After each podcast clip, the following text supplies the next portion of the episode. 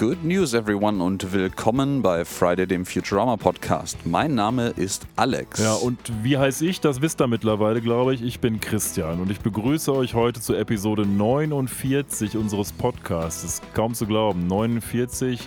Bald machen wir die 50 voll mit einer kleinen Sondersendung, aber heute 49 unter dem Titel Hey Siri, suggest this. Ja, wunderbar. Man kann es kaum glauben, aber ich glaube, das sagen wir jedes Mal wieder aufs Neue. Ja, ja, richtig. Das sollten wir vielleicht einfach mal mit aufhören. Kann das nicht, wir können es eben wir nicht können glauben. es nicht glauben. Es ist, weißt du, wie so ein, wie so ein äh, nicht Autoverkäufer, sondern wie so diese äh, comichaften Teppichhändler, die immer, immer Ausverkauf haben, immer den absolut niedrigsten Preis ja, gehen, immer die immer den Laden geradezu machen und dir den letzten Teppich aus Liebe noch andrehen wollen. Genauso sind wir jedes Mal wieder überrascht. Übrigens auch wie Matratzen Concord oder Real oder so, wo ich immer dran vorbeigehe und jedes Mal Auflösung Leistungsverkauf dran steht. Ja, das erinnert mich auch wieder zurück an äh, die, äh, ja, meine jugendliche Gaming-Zeit. Ich weiß nicht, wer sich noch an Monkey Island 1 erinnert oder das vielleicht, und wenn wir jüngere, jüngere Zuhörende haben, das äh, noch in neulicher Zeit gespielt hat, da gab es ja jetzt einen neuen Teil von den äh, wunderbaren Schiffsverkäufer Stan, Stan, der in seinem ja. schönen karierten Anzug immer wild mit den Armen wedelt. Kann ich übrigens einen guten Podcast zu empfehlen, denn die Kollegen von der Rückspultaste ähm, das sind die Leute, oder jedenfalls einer von denen macht auch Dreck am Dienstag, ist also recht bekannt.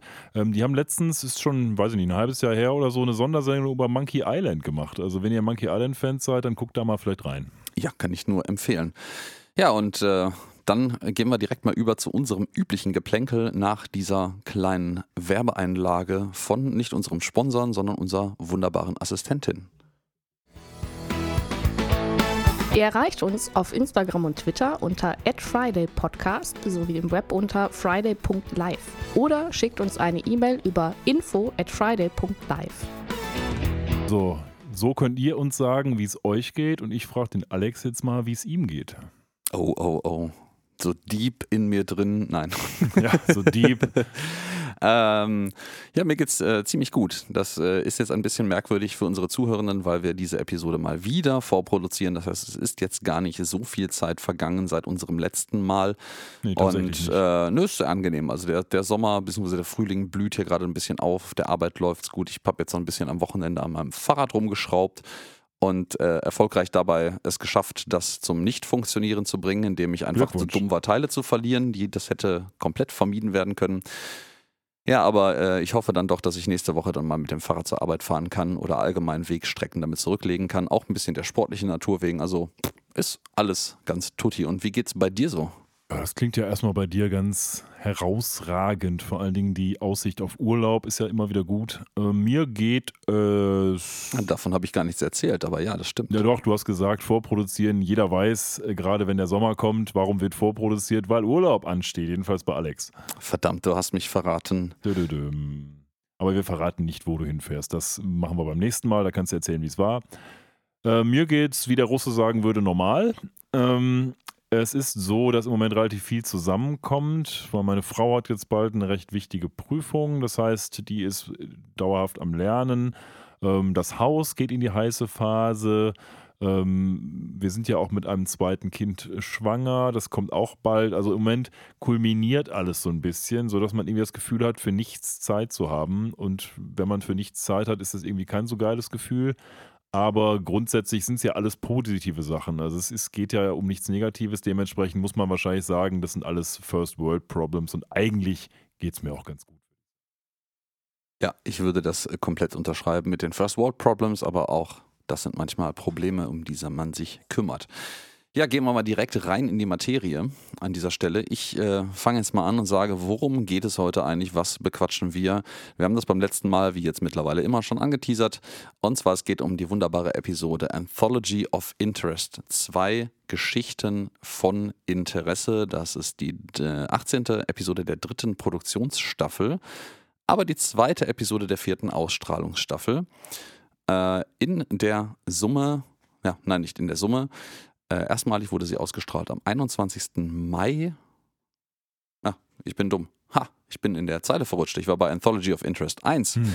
Ähm, das passiert, wenn man nicht ganz aufpasst, während einen die Katze bekratzt. Ähm, nein, Anthology of Interest 2 natürlich ähm, ist am 6. Januar 2002 erst ausgestrahlt worden und äh, im deutschen Fernsehen am 23. November 2002 gelaufen und es ist die dritte Episode der vierten Ausstrahlungsstaffel. Und mittlerweile, ähm, wir haben das beim letzten Mal angekündigt, wir haben jetzt quasi eine Episode in der Ausstrahlungsreihenfolge übersprungen, nämlich ähm, A Tale of Two Santas, alle Jahre wieder, weil die haben wir schon besprochen, wie ihr euch erinnert. Genau, wenn ihr die hören wollt, dann hört nochmal in unsere Vergangenheit rein. Ihr habt es ja schon gemerkt, wir haben irgendwann umgestellt auf Ausstrahlungsreihenfolge, vorher Produktionsreihenfolge, weil es wäre einfach weird Stuff geworden, hätten wir das so weitergemacht.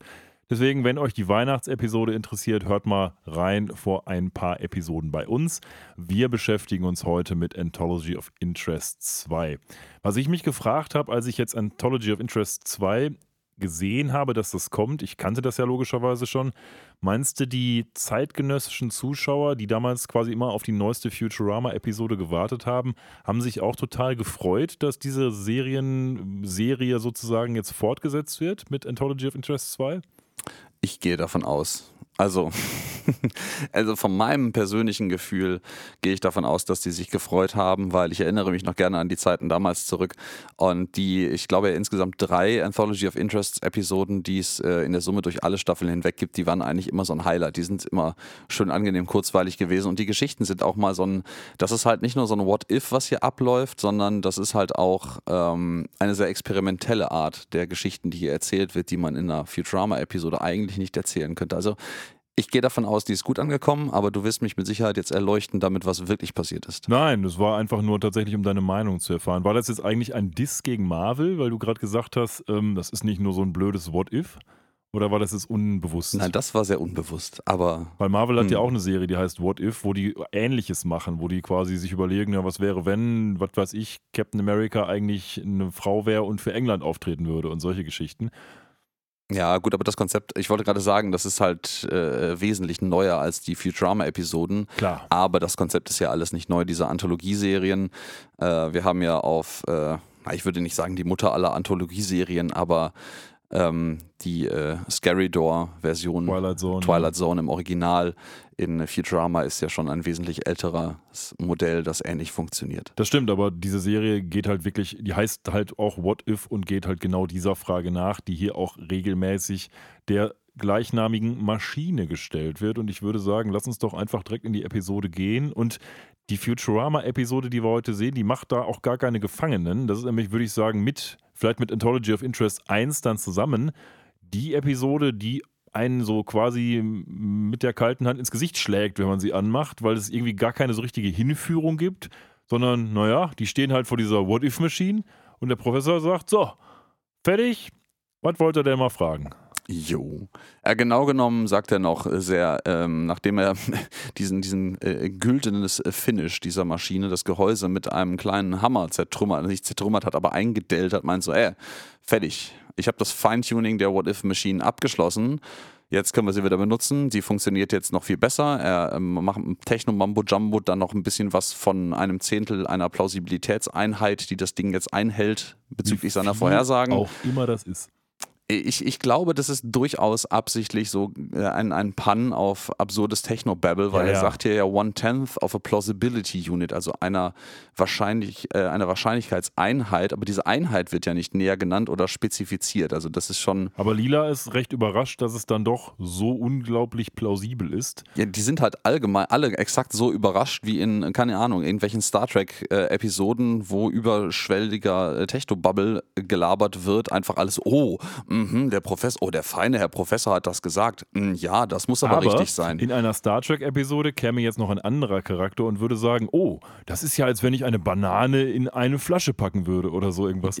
Ja, Jinky ist Robin, ja. Ja, also irgendwie, genau, irgendwie sowas, was nochmal dem Dummen erklärt, was wir jetzt da machen. Also Ja, das passiert jetzt nicht. Der Professor sagt einfach so, also wer, wer würde gerne noch mal eine altern- alternative Realität sehen? Und ähm, ja, dann springt direkt Bender äh, nach vorne, also fast wirklich wortwörtlich, und sagt so, ey, ich, ich würde gerne wissen, was würde passieren, wenn ich ein Mensch wäre und ein Mensch, der Emotionen fühlt, weil als Roboter kann ich ja keine Emotionen führen und das macht mich ganz traurig. fand ich tatsächlich echt einen guten Spruch. Warum? Nicht, weil ich den Spruch an sich so toll finde, sondern weil ich finde, das gibt so jedem aufs Maul oder jeder anderen Serie aufs Maul, wo immer wieder aufs Neue vorgekaut wird, Roboter haben keine Emotionen oder diese diese, diese Trope von dem Androiden, in Klammern Data, der halt Emotionen sucht und so gerne ein Mensch wäre.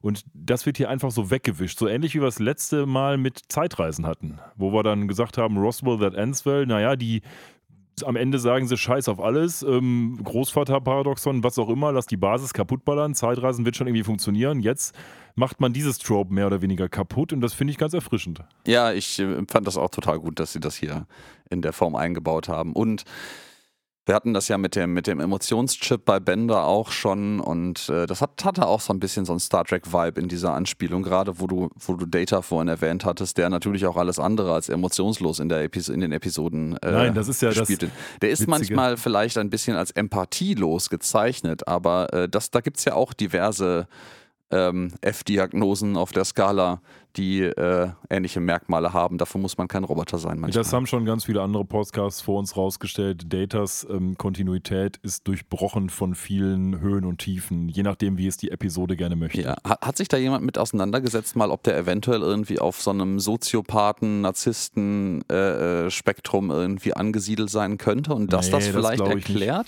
Also ich glaube, Soziopath, Narzisst ist sein Erschaffer, Nunien Sung. Aber der Data ist, glaube ich, ja, der ist halt Pinocchio im Wesentlichen. Ähm, Mhm. Und äh, der ist aber aber dann halt nur so unempathisch, wie es die Folge jeweils gerade erfordert. Da gibt es keine wirkliche Konsistenz. Und ähm, Konsistenz, schöne Überleitung, die Konsistenz von Bender wird sich jetzt in dieser Geschichte Ja. sehr stark ändern.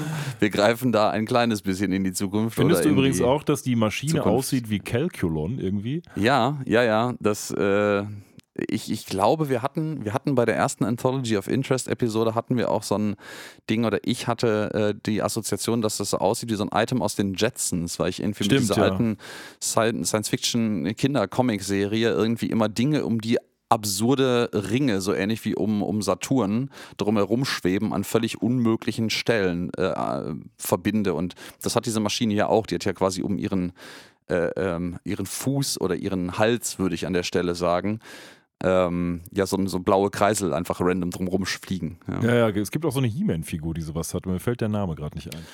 So, wir gehen jetzt also in die erste Story rein. Und die heißt, man hat ja immer diese kleinen Unterkapitel jetzt hier, die heißt I Meatbag. Das ist natürlich eine nette Zusammensetzung, weil Bender nennt Humans ja nun mal Meatbags. Und er ist ein Roboter, deswegen bietet sich natürlich die Asimov-Geschichte I Robot an. Ja. Die hatten wir schon ein paar Mal referenziert und nein, wir meinen nicht den Will Smith-Film. Ich glaube, die Verwechslung hatten wir schon mal, wo ich Ja, ja. äh, äh, am Ende das mit I Am Legend vertan hatte. Ne? Ich erinnere mich da grob. Ja, aber es gibt auch einen Film I Robot mit Will Smith. Ne? Ja, ja, ja, aber in, in äh, I Am Legend spielt er auch mit. Das stimmt, ja. Den habe ich nie diese gesehen, Hauptrolle I Am. Legend. Ja, äh, sehr gut. Äh, dann auch, das haben wir damals dann schon in der Episode, wo ich das verwechselt habe, besprochen, aber auch schon ein sehr gutes Buch, beziehungsweise Kurzgeschichte von Matthew irgendwas. Ich habe vergessen, wie der äh, äh, Matthewson heißt der, der, der Autor. Matthew genau. Matthewson heißt Nee, der? mit Nachnamen heißt der Ach so, Matthewson. okay. Mir fällt nur gerade der Vorname nicht mehr ein. Okay. Ähm, genau, I Am Legend, schönes Buch. Ähm, ein wesentlich anderes äh, Ende als der Film. Das heißt also, es lohnt sich beides, sich zugute zu führen. Wir werden jetzt auf jeden Fall eher in eine Frankensteineske Szenerie gepackt. Ja, denn- sehr sogar, ne? Ja, total. Also Bender liegt auf so einer Pritsche aus Metall, ist festgeschnallt und alle stehen drumherum. Der Professor sagt seinen super Satz, nämlich Good News. Und was hat er erfunden? Er hat eine Maschine erfunden, die Roboter in Menschen verwandelt und das Ganze funktioniert quasi mit umgedrehter Fossilisierung sozusagen. Fand ich ein ganz lustiges, wenn gleich vollkommen absurdes Konzept. Ja, ja, ja. Er ist halt auf die geniale Idee gekommen, dass also wenn Dinge fossilisieren, also äh, zu Fossilien werden, dann ähm, wird ja Fleisch und Knochen nach Mi- in Mineralien umgewandelt und wir drehen das einfach um und dann machen wir aus einem Roboter einen Menschen. Total einfach, oder? Da sind wir wieder bei dem ähnlichen Techno-Mambo-Jumbo, den wir vorhin schon hatten. Und äh, ich finde sehr, sehr, sehr schön eingebracht diesen kleinen Witz. Er sagte, ey, er hat das schon mal ausprobiert, indem ich nämlich aus dem, diesen, diesen Toaster in äh, einen Waschbären verwandelt habe und holt aus nicht mal aus einem Käfig. Den sieht man im Übrigen vorher gar nicht. Den holt er Richtig. einfach von unten irgendwo her. Der musste also die ganze Zeit rumgewuselt sein.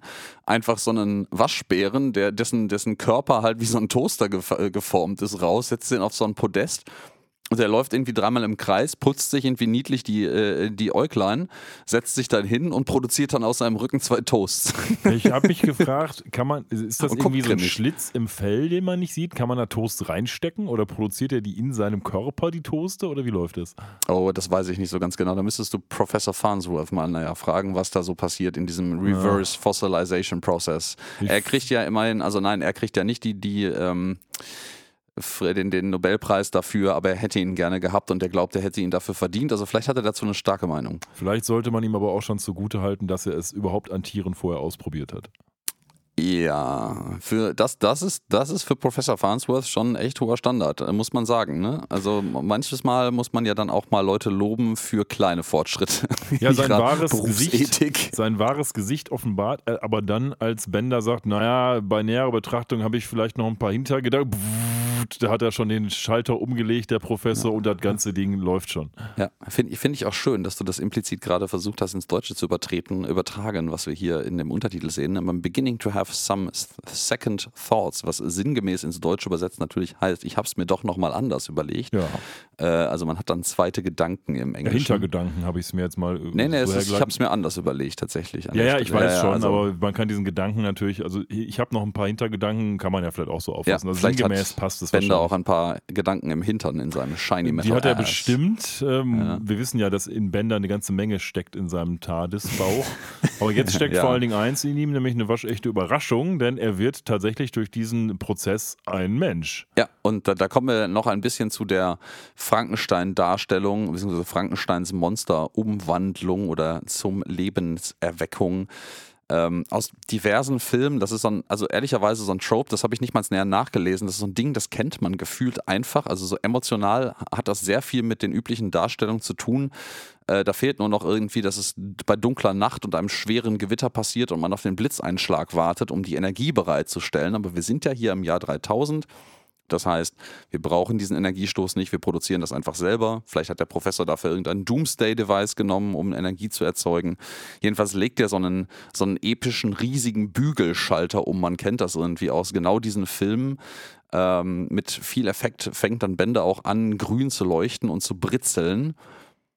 Und äh, ja, dann sieht man, wie er langsam sich in Fleisch und Blut verwandelt. Jetzt, wo du das gerade angesprochen hast mit diesem Effekt mit dem Gewitter, musste ich unweigerlich an Day of the Tentacle, den Anfang, denken, wo Purpur-Tentakel so riesig wird, weil er aus dem Fluss trinkt und dann steht da der auch so, haha, ich werde die Welt erobern. Und dann ich, ich muss dich natürlich nerdig korrigieren. Er wird nicht riesig, sondern nee, er kriegt äh, Arme, kriegt Quatsch, Arme sorry. Er, er, und sieht- er kann- nur so riesig aus in der Szene. Genau, er, kann, er nicht kriegt riesig, Arme Quatsch. und kann dann handeln. Und ja, I, I feel like I could take on the The world. World, genau. Naja, auf jeden Fall, Bender wird zum Menschen und er wird nicht zu irgendeinem Menschen, sondern zu einem blonden Menschen. Und jetzt haben wir hier eine Szene, denn Bender ist ja nur mal als Roboter wenig bis gar nicht bekleidet und wir konnten es nicht verifizieren, aber angeblich ist es so, dass in irgendeiner DVD-Version, wir haben ja eigentlich die DVD-Version hier, Aber eine deutsche aber die deutsche DVD-Version, ne? DVD-Version. In irgendeiner DVD-Version soll man wohl das Gemächt von Bender jetzt explizit sehen. In den Versionen, die auf Disney Plus zu sehen sind und auch der, den wir jetzt hier sehen, äh, in der deutschen DVD-Version, kommt Hermes ganz schnell an und zieht ihm eine Unterhose quasi an, ähm, sodass man eigentlich gar nichts sieht, auch nicht auf Standbild. Und auch in dem Standbild sieht man einmal ganz kurz das, was eigentlich sein Gemächt äh, sein müsste. Aber auch da sieht man eigentlich nur so ganz, ganz schemenhaft angedeutete Umrisse. Ähm, aber vielleicht ist auch das schon in der Disney Plus Version zensierter. Nee, nee, das war so. Ah, okay. Ähm, ich hätte jetzt eigentlich von der DVD-Version bei dir mehr erwartet, aber scheinbar wurde das Hast nicht du erfüllt. dir also auch auf Disney Plus in Einzelbildern äh, Benders Penis angeguckt? Ja, beziehungsweise das nicht vorhandene, was Bender Penis sein könnte. äh, ja.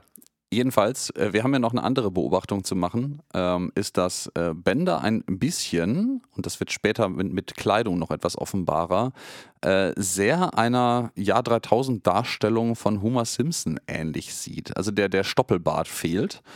So, aber die Gesamtdarstellung ist schon relativ vergleichbar. Ja, das Ja. Lustige ist ja, dass er Haare hat. Statt Sim äh, bei Homer Simpson hat er nur drei schwarze Haare, aber er hat hier blonde Haare. Aber das unterstreicht halt so ein bisschen den Charakter, weil die Simpsons halt an sich gelb sind. Ne?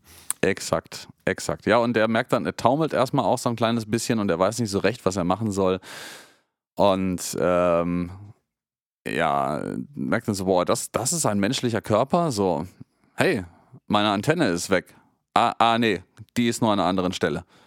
Ja, jetzt kommen natürlich äh, logischerweise diese Witze, klar, muss einmal abgefrühstückt werden. Mhm. Die im Übrigen, um da einmal ganz kurz einzuhaken, während du einatmest, nicht komplett nett übersetzt worden sind, weil jetzt kommt nämlich auch natürlich mit der Antennenwitz, der wird jetzt noch etwas ausgebaut und meint so, ey, ich habe mit dieser Antenne auch schlechten Empfang. Ah, warte mal, vielleicht wird das besser, wenn ich damit ein bisschen rumwiggle. So. Ja. Und dann sagt Fry dann so, nein, äh, stop it, you are making God, God cry. cry. Also du sorgst dafür, dass Gott weinen muss. Und der sinngemäße, so in soziokulturell korrekt übersetzte Version auf Deutsch würde ja eigentlich heißen, nein, Kind, das macht dich blind, weil natürlich dieses Narrativ existiert, dass Masturbation, die jetzt hier impliziert wird, äh, einen blind macht, weil das nämlich You're making God cry, genau das ist, was man im Amerik- Amerikanischen dafür sagt.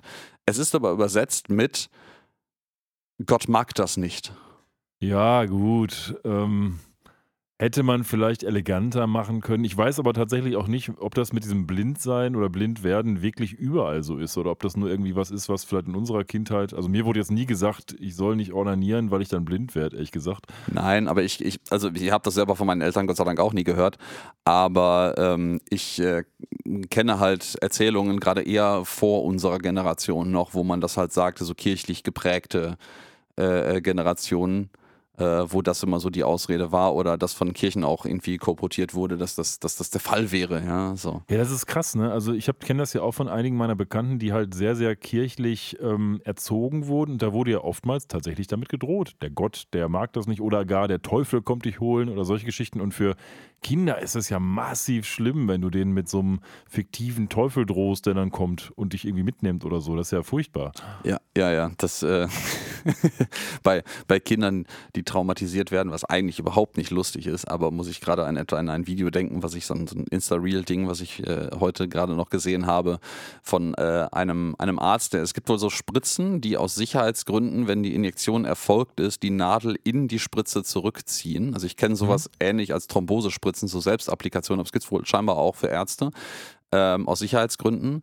Und er meinte so, ja, ähm, vielleicht ist das eine total kluge Idee, wenn ich, wenn, wenn man Kindern, ich mutmaße mal, das ist eine Impfung oder sowas, das gibt, äh, denen einfach zu erzählen, dass es eine magische Spritze ist und äh, dass die, die Nadel einfach verschwindet.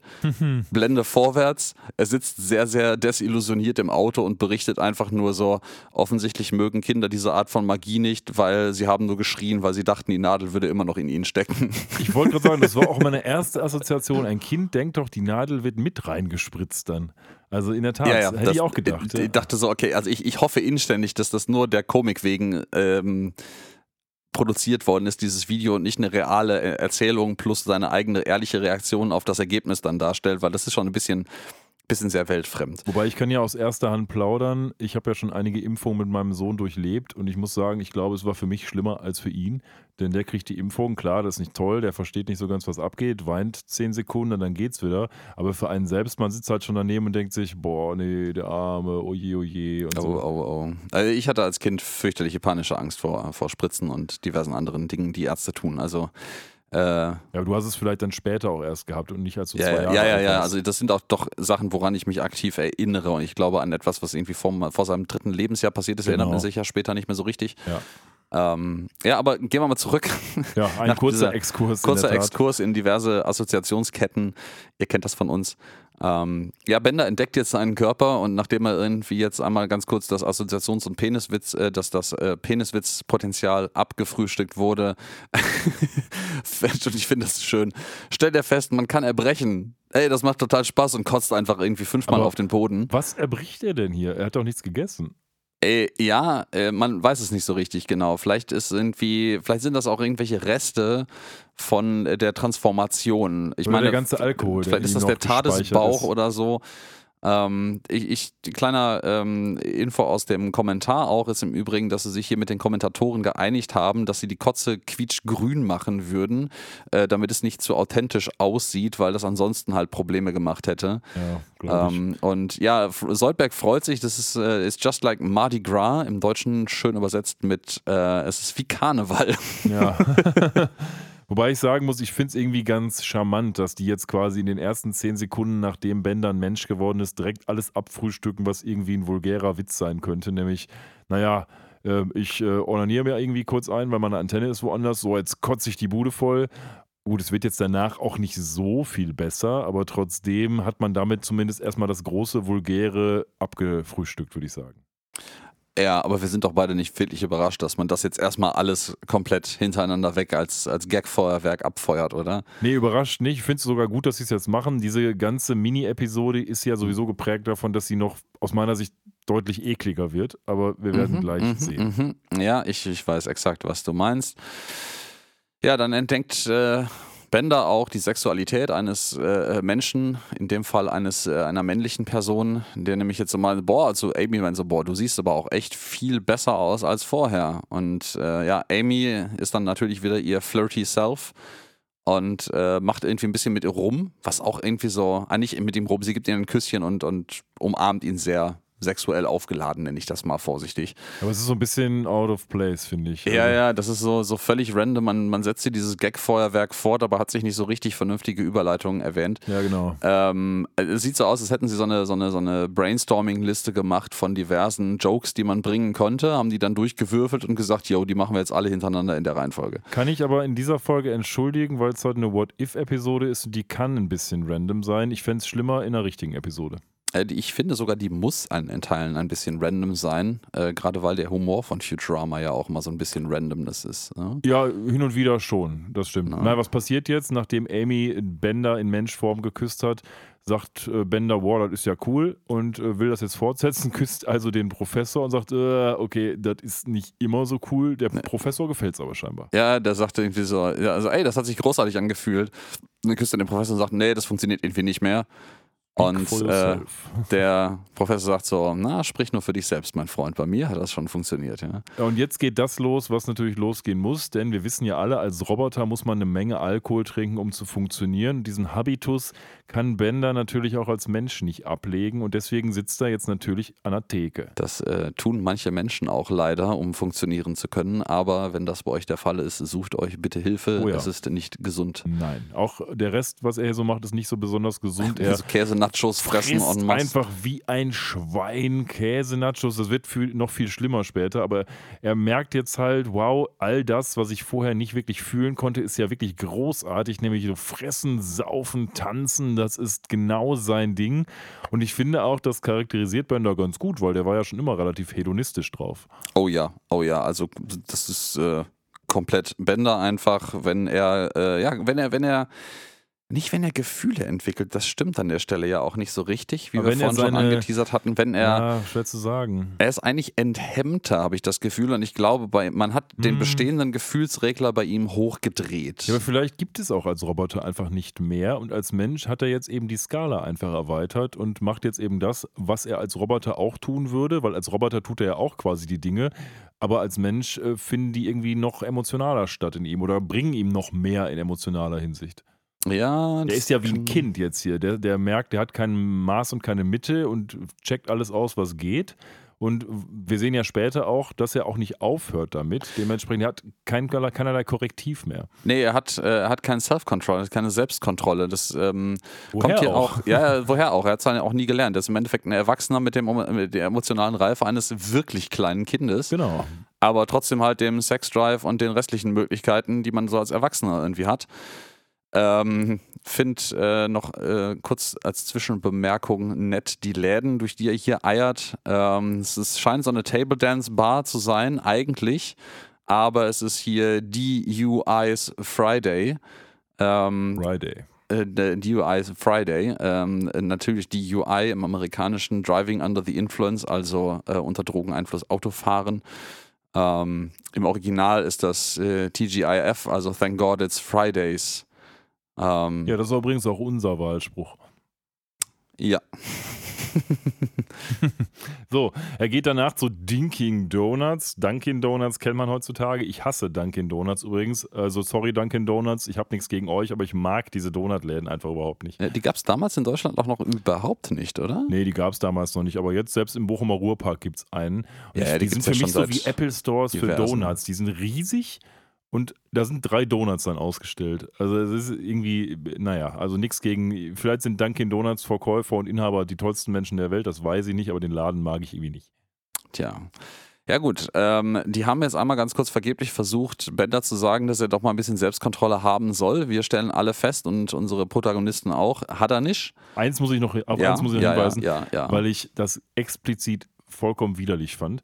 Ähm, Bender geht ja jetzt auf große Tanztour und ähm, ja, was sehen wir da? Er tanzt da mit irgendwelchen Hosts rum, frisst dabei Hotdogs, haut sich da dieses Hotdog rein, hat das noch so halb im Mund und während er das noch halb im Mund hat, küsst er dann noch eine von diesen Hosts, die da mit ihm tanzen. Das ist so richtig kurz vor Kotzreiz bei mir gewesen, weil es echt widerlich ist. Ja, den hat er ja schon zu Anfang der Episode Ja. hinter sich gebracht, ja. Also, den, also er hat mich angesteckt damit ja, sozusagen. ich bin da völlig bei dir, aber dass das äh, äh, Peak-Ekligkeit kommt jetzt gleich Die noch. Ekligkeit kommt noch. Ähm, ja. wir blenden jetzt über, nachdem man vergeblich versucht hat, Bender doch irgendwie von seiner Selbstkontrolle zu überzeugen und die Selbstkontrolle hat gesagt, nope. Ähm, ist er jetzt verschwunden und lebt offensichtlich seinen hedonistischen Li- Lifestyle weiter. Wir sind jetzt eine Woche in der Zukunft. Ähm, das äh, teilt uns hier auch in einem schönen Gespräch zwischen Soldberg und Amy. Findest du das ähm, Gespräch Serie wirklich mit? schön?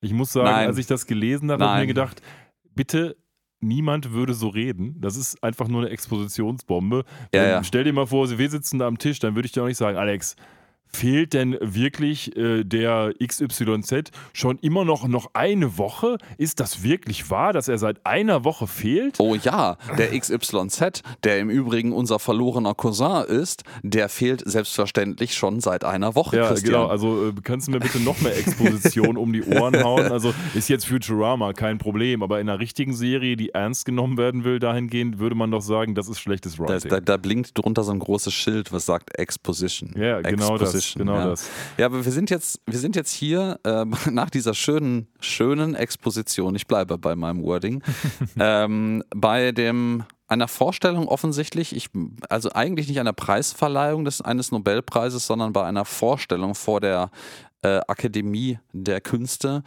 äh, wo Professor Farnsworth auf so einer schönen, so einem schönen äh, äh, römischen Säulenpodest Ja, ähm, versucht, äh, seine Forschungsergebnisse vorzustellen, um äh, quasi ein, ein Kandidat auf diesen Preis zu sein. Er stottert aber ziemlich dabei und äh, er zieht auch sehr unbeholfen diesen Vortrag in die Länge. Äh, man merkt es ihm an, weil er hofft offensichtlich, dass man irgendwie, nachdem der eine Woche, das finde ich auch ein bisschen komisch, komplett verschollen war, er die Rede noch so lange in die Länge ziehen kann, dass man Bänder noch findet und er Ergebnisse zu produzieren hat. Ja, das stimmt. Das ist absurd eigentlich, weil er kann doch nicht Er ernsthaft hat auch den glauben. Toaster. Er hat den Toaster, aber Also- er will ja sagen, dass es wahrscheinlich an einem, an einem Menschen oder beziehungsweise an einem Roboter funktioniert hat. Ja, der, ja. der Toaster scheint also nicht gut genug zu sein. Ich gebe Farnsworth aber immerhin ein paar Kudos für so eine Fliege, denn wir wissen alle, Bowties are cool. Bowties, ah, very cool.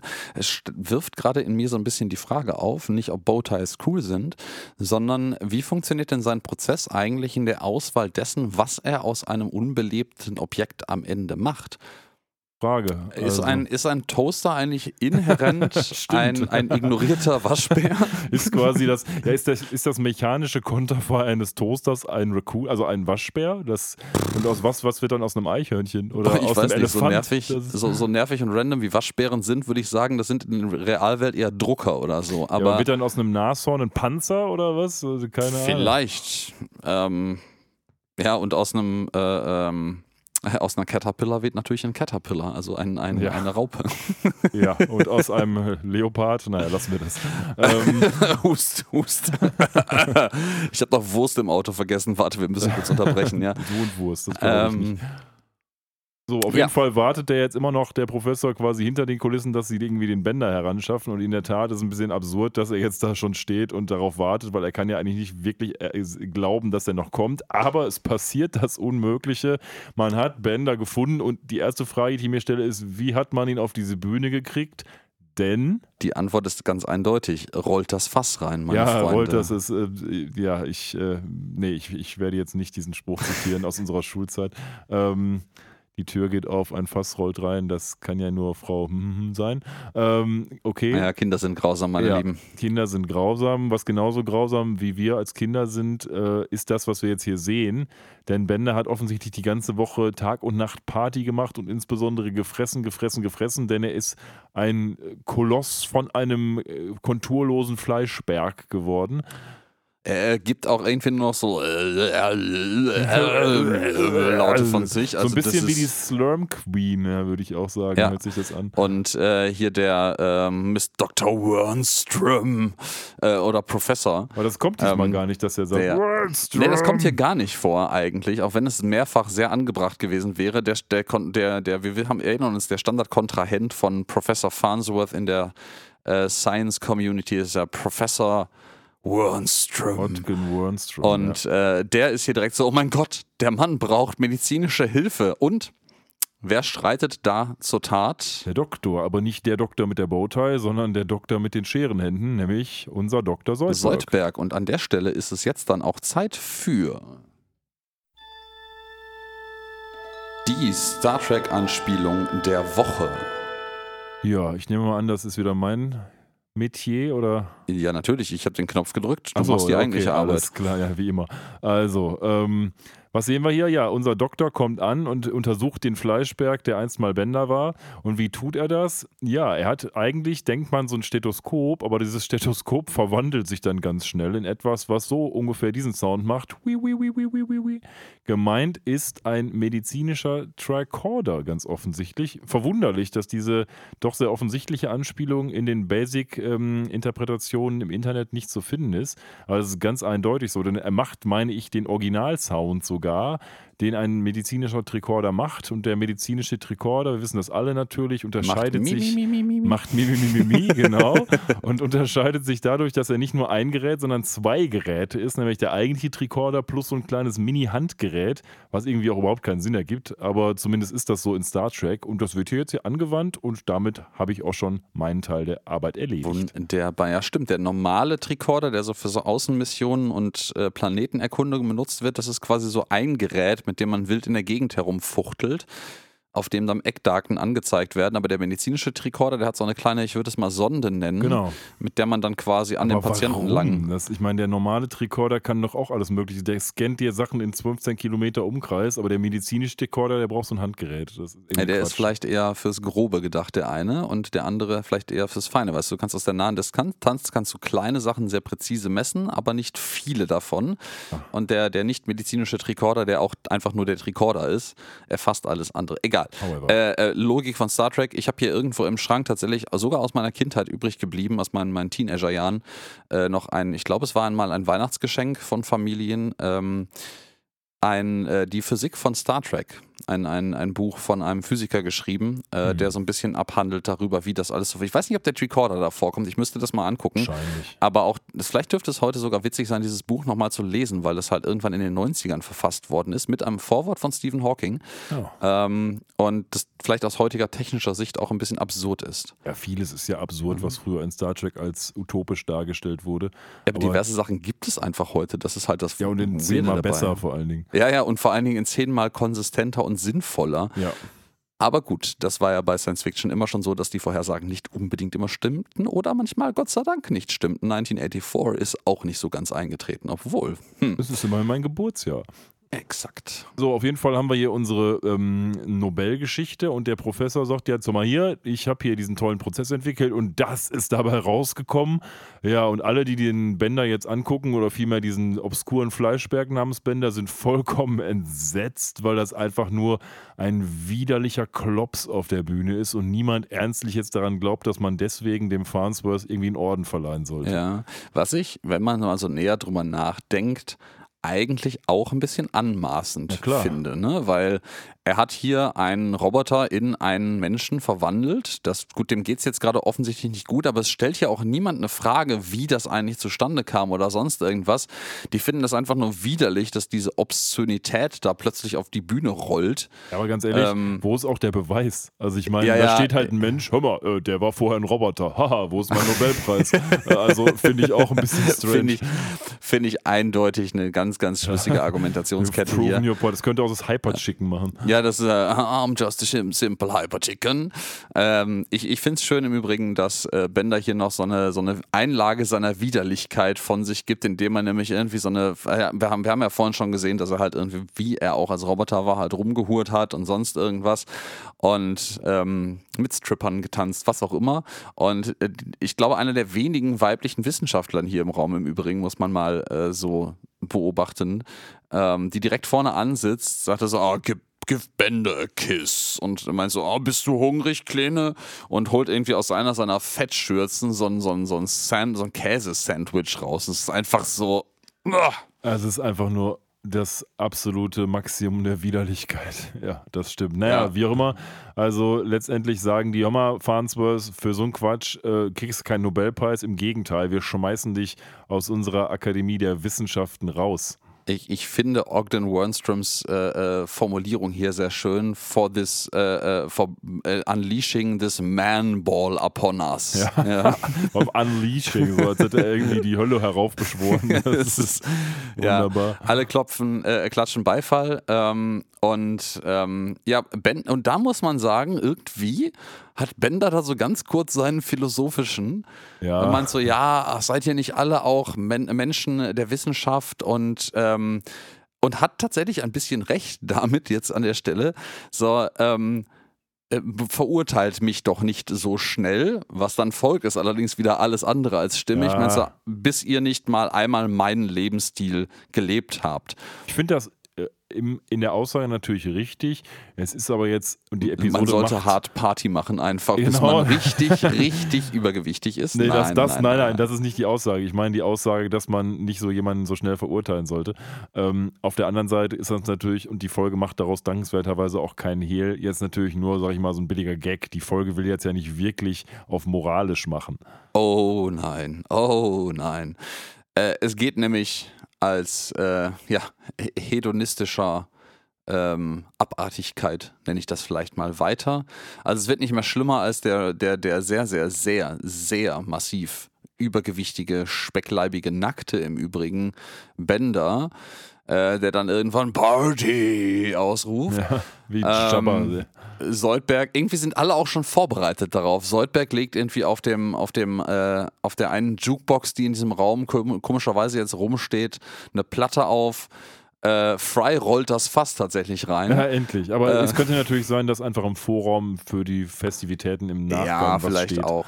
Äh, dann haben die ersten auch schon Pfeifen und äh, Bierkrüge in der Hand. Äh, Hermes Conrad bringt, ich weiß nicht, sind es Nachos oder Zeus? Amy bringt eine Platte mit, mit äh, Gedöns rein und alle eskalieren vollkommen. Ja, und dann sehen wir auch und kurz eine Überblende nach außen und sehen, dass diese tolle Academy of Science eigentlich nur so ein schäbiges Reihenhaus ist. Quasi. Ja, was jetzt noch schäbiger aussieht, weil diese Schärpe draußen, die die quasi Academy of Science äh, äh dort äh, ausruft, jetzt noch so halb runterhängt und dann so ein sehr, sehr zerstörter ähm, Schnapsleiche im Laborkittel draußen davor vor sich hin schnarcht. Ja, und als dann die Party quasi langsam zu Ende geht, wie du es richtig schon gesagt hast, geht der Wernstrom, der wahrscheinlich jetzt auch vollkommen betrunken ist, hin zu dem Fleischberg Bender und sagt, hör Bender, du hast uns allen quasi die Party gelehrt, das, du hast uns gelehrt, du hast viel mehr erlebt, als wir in unserem ganzen Leben in deiner einen Woche Mensch sein. Und deswegen gebe ich dir jetzt den Nobelpreis und dann holt er sich einfach irgendeinen Nobelpreis, der da rumliegt, in äh, Physik. Übergibt ihm Chemie. ihn.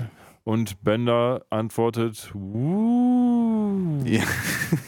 Das ist so ziemlich das Einzige, was Bender jetzt noch von sich geben kann, weil Antwort kann man das nicht mehr richtig nennen, ähm, weil man stellt nach einer sehr kurzen Dauer fest, er ist einfach tot. So, alle klatschen ja. nochmal Beifall und ähm, so, Farnsworth sagt auch, ey, möchtest du nicht ein paar Worte sagen? Und Fry stellt dann fest, äh, der ist tot. Und ähm, dann stellt an dieser Stelle ähm, nicht Soldberg, sondern Professor Farnsworth an irgendwie der Messung seines Pulses äh, ja. fest. Ah, der ist gestorben vor zwölf Stunden, als die Party anfing. Eindeutig. Ja, ganz, ganz eindeutig. Und äh, das, was er so seitdem von sich gegeben hat, das ist eigentlich nur irgendwie Luft, die von seinen Fettschürzen ähm, entweicht. Und dann drückt er ihn quasi an der Seite und dann macht der, der ganze Bänder Wuh Ja, und äh, am Ende des Tages müssen sie natürlich irgendwie auch jetzt rausholen und fangen dann an, ihn wie ein Fass rauszurollen, während er dann eben die ganze Zeit. Uh, Schön, dass eine der eine, alle jetzt betroffen drumherum stehen. Er sagt dann noch Good Night, Sweet Prince. Das äh, ha- wurde auch tatsächlich bei der letzten Anthology Genau. of Interest Episode gesagt, als er stirbt, nämlich als übergroßer Riesenroboter. Kampf gegen Soldberg, ne? Ähm, genau, und äh, das ist auch tatsächlich, ich glaube, das ist ein Shakespeare-Zitat. Shakespeare. Shake, Shakespeare, ja, in diesem Falle ist Shakespeare tatsächlich angemessen. Ähm, während du das raussuchst, äh, erzähle ich nochmal ein bisschen von dem schönen äh, Hintergrundgag, der hier passiert, nämlich einem der äh, anderen Wissenschaftler, die betroffen mit den anderen drumherum sich versammeln und währenddessen den Lampenschirm, den er auf dem Kopf trägt, abnimmt, äh, als letztes übrig Bleibsel dieser, dieser sehr, sehr feuchtfröhlichen Nacht. Ich trage es jetzt nochmal kurz nach. Wir haben es aber wahrscheinlich bei der ersten Folge auch schon gesagt. Ich zitiere: Ta ta ta ta. Now cracks a noble heart. Good night, sweet prince, and flights of angels sing thee to thy rest. Woher kommt das? Aus Hamlet, Shakespeare. Danke. Oder Shakespeare, Danke. wie du es sagen willst. ich war noch gefangen in der Szene der Party. Ja, Bender ist rausgeschoben worden. Wuh, wuh, wuh. Und dann hören wir Tales of Interest. Sprich, wir haben die erste von drei Anthologies hier hinter uns gebracht. Ja. War das eigentlich auch vorher so, dass das mit Tales of Interest betitelt wurde? Weil Frage. weder die Episode noch irgendwas anderes ähm, trägt diesen Titel, oder? Nee, ich weiß es nicht hundertprozentig. Ähm, müssten wir vielleicht nochmal im Nachgang gucken. Ich glaube nicht, aber ich bin mir nicht mehr hundertprozentig sicher. Ja. Ja, dann sind wir wieder zurück in der Realität. Und dann wird einmal kurz Reihe umgefragt. Also die Episode geht hier knallig genauso schnell mit ihrer Realweltdarstellung weiter, wie auch schon das Intro war. Äh, der Professor fragt einmal schnell rum, so, wer möchte nochmal eine Frage an die What-If-Machine stellen? Scruffy, also der, der Hausmeister, der steht jetzt dabei. Katrina, das ist einfach so eine random fliegende Fee, die auf einmal hier aufgetreten ist. Und Xanfor. Xanfor sitzt... Xentor, oder? Xantor, Xanfor, man weiß auch nicht so Xantor. richtig, ob der mit Z oder also die, die, ähm, der englische Untertitel sagt Xanfor. Ähm, und da sitzt einfach so ein Typ in so einer grünen Jacke mit so einem fashion dunkelgrünen V-Ausschnitt und einem Rollkragenpulli drunter, grauen Haaren, etwas kantiges Gesicht, überschlagenen Beinen in einem Stuhl und äh, raucht eine Pfeife und guckt grimmig. Ja, ähm, und hier muss man jetzt mal ein bisschen überlegen, weil so eine richtig eindeutige Referenz dazu gibt es eigentlich nicht. Man guckt sich den an und denkt so, hm, da ist irgendwie vieles drin. Da ist ein bisschen Carl Sagan drin, da ist ein bisschen ähm, Leonard Nimoy drin und da ist vielleicht auch ein bisschen von Mark Leonard drin. Und ähm, das macht irgendwie alles auch ein bisschen Sinn. Also ich meine, Leonard Nimoy, Rest in Peace, ähm, wie wahrscheinlich alle, ähm, ja, den kennt man als Spock, ne? Wer war Mark Leonard? Ja. Ähm, erzähl weiter. Also ein Schauspieler, logisch. Ja. Aber wen hat Mark Leonard so gespielt? ich fürchte, da hast du mich auf. Äh, So einige Kalter Leute, aber Lichttat erwischt. insbesondere Sarek, nämlich den Vater von Spock. ah, siehst du, Ähm, da bin ich nicht so Und auch noch ein paar andere, ein Romulaner auch noch in Tossen, so, also ein paar Sachen. Und Carl Sagan, zu dem kannst du wahrscheinlich noch mehr sagen. Kann ich. Kannst du nicht? Carl Sagan? Ich dachte, du hast irgendwie so Informatik studiert oder so. Ja, ich bin gerade äh, äh, ein bisschen aufgeschmissen ohne Notizen. Ich habe nämlich gerade festgestellt, dass mal bei meinem Tablet die Batterie fast leer geht. He is known best for his scientific contribution in his research on the possibility of extraterrestrial life. Der Ach. Typ in diesem gelben Ach. Sakko immer mit dem Ach, Rollkragenpullover. der Typ. Carl Sagan halt. Ja, Ja, wie auch okay. immer, wir wollen da nicht, der hat auch einen Rollkragenpullover und der hat auch so einen, so einen grünlich-gelben Pulli an, so ein bisschen dieser Xantor. Wo der jetzt genau herkommt, man weiß es nicht. Also es ist wahrscheinlich irgendwie Futuramas eigene Mischung aus äh, Spock, seinem Vater und Carl Sagan. Der kommt auch nur ein einziges Mal wieder vor, nämlich in einem der, der, der Filme. Ja, Und auch richtig. da ist nicht so richtig eindeutig, was das oder wer das eigentlich sein soll. er hebt im Übrigen auch so eine Braue wie Spock. Also, Äh, Genau, das hat nämlich, deswegen habe ich nämlich eigentlich auch mich darauf gefreut, nachdem ich diese Episode gesehen habe, dann offensichtlich, diese sehr offensichtlich für mich äh, erscheinende Star Trek-Referenz äh, lesen zu können, aber nix. Stattdessen tatsächlich sehr viel weiteres Nichts, das, was wir jetzt gerade dargelegt haben. Man weiß also nicht so richtig genau, wer das eigentlich sein soll. Oder ob das, vielleicht ist es ein Insider der Showrunner, über den wir nie mehr erfahren werden. Aber jetzt keiner von den genannten stellt die Frage an die What-If-Maschinen, sondern äh, Fry geht nach vorne und sagt so, ey, ich bin gut beim Videospielen und eigentlich schlecht bei allem anderen. Ähm, und ich wünschte, dass das Leben so wäre wie ein Videospiel. Finde find ich eine schöne Konklusion aus der Prämisse, die er gestellt hat. Also er ist gut im Videospielen und in allem anderen schlecht, deswegen möchte er, dass das Leben so ist wie ein Videospiel. Und dann soll er das als Frage formulieren und sagt dann schön, What if the thing that I just said? Und ähm, da kommen wir zu der in dieser Episode das erste Mal sehr offensichtlichen, absurden Bedienmodalität dieser What-If-Maschinen. Bei der ersten Variante, wo Bender noch die Frage gestellt hat, hat man so ein, wie so ein Aufziehspielzeug an der Seite, so einen, so einen Ring gehabt, den der Professor dann rausgezogen hat äh, an so einem Schnürchen. Das hängt jetzt auch noch immer noch an der Seite von der Maschine.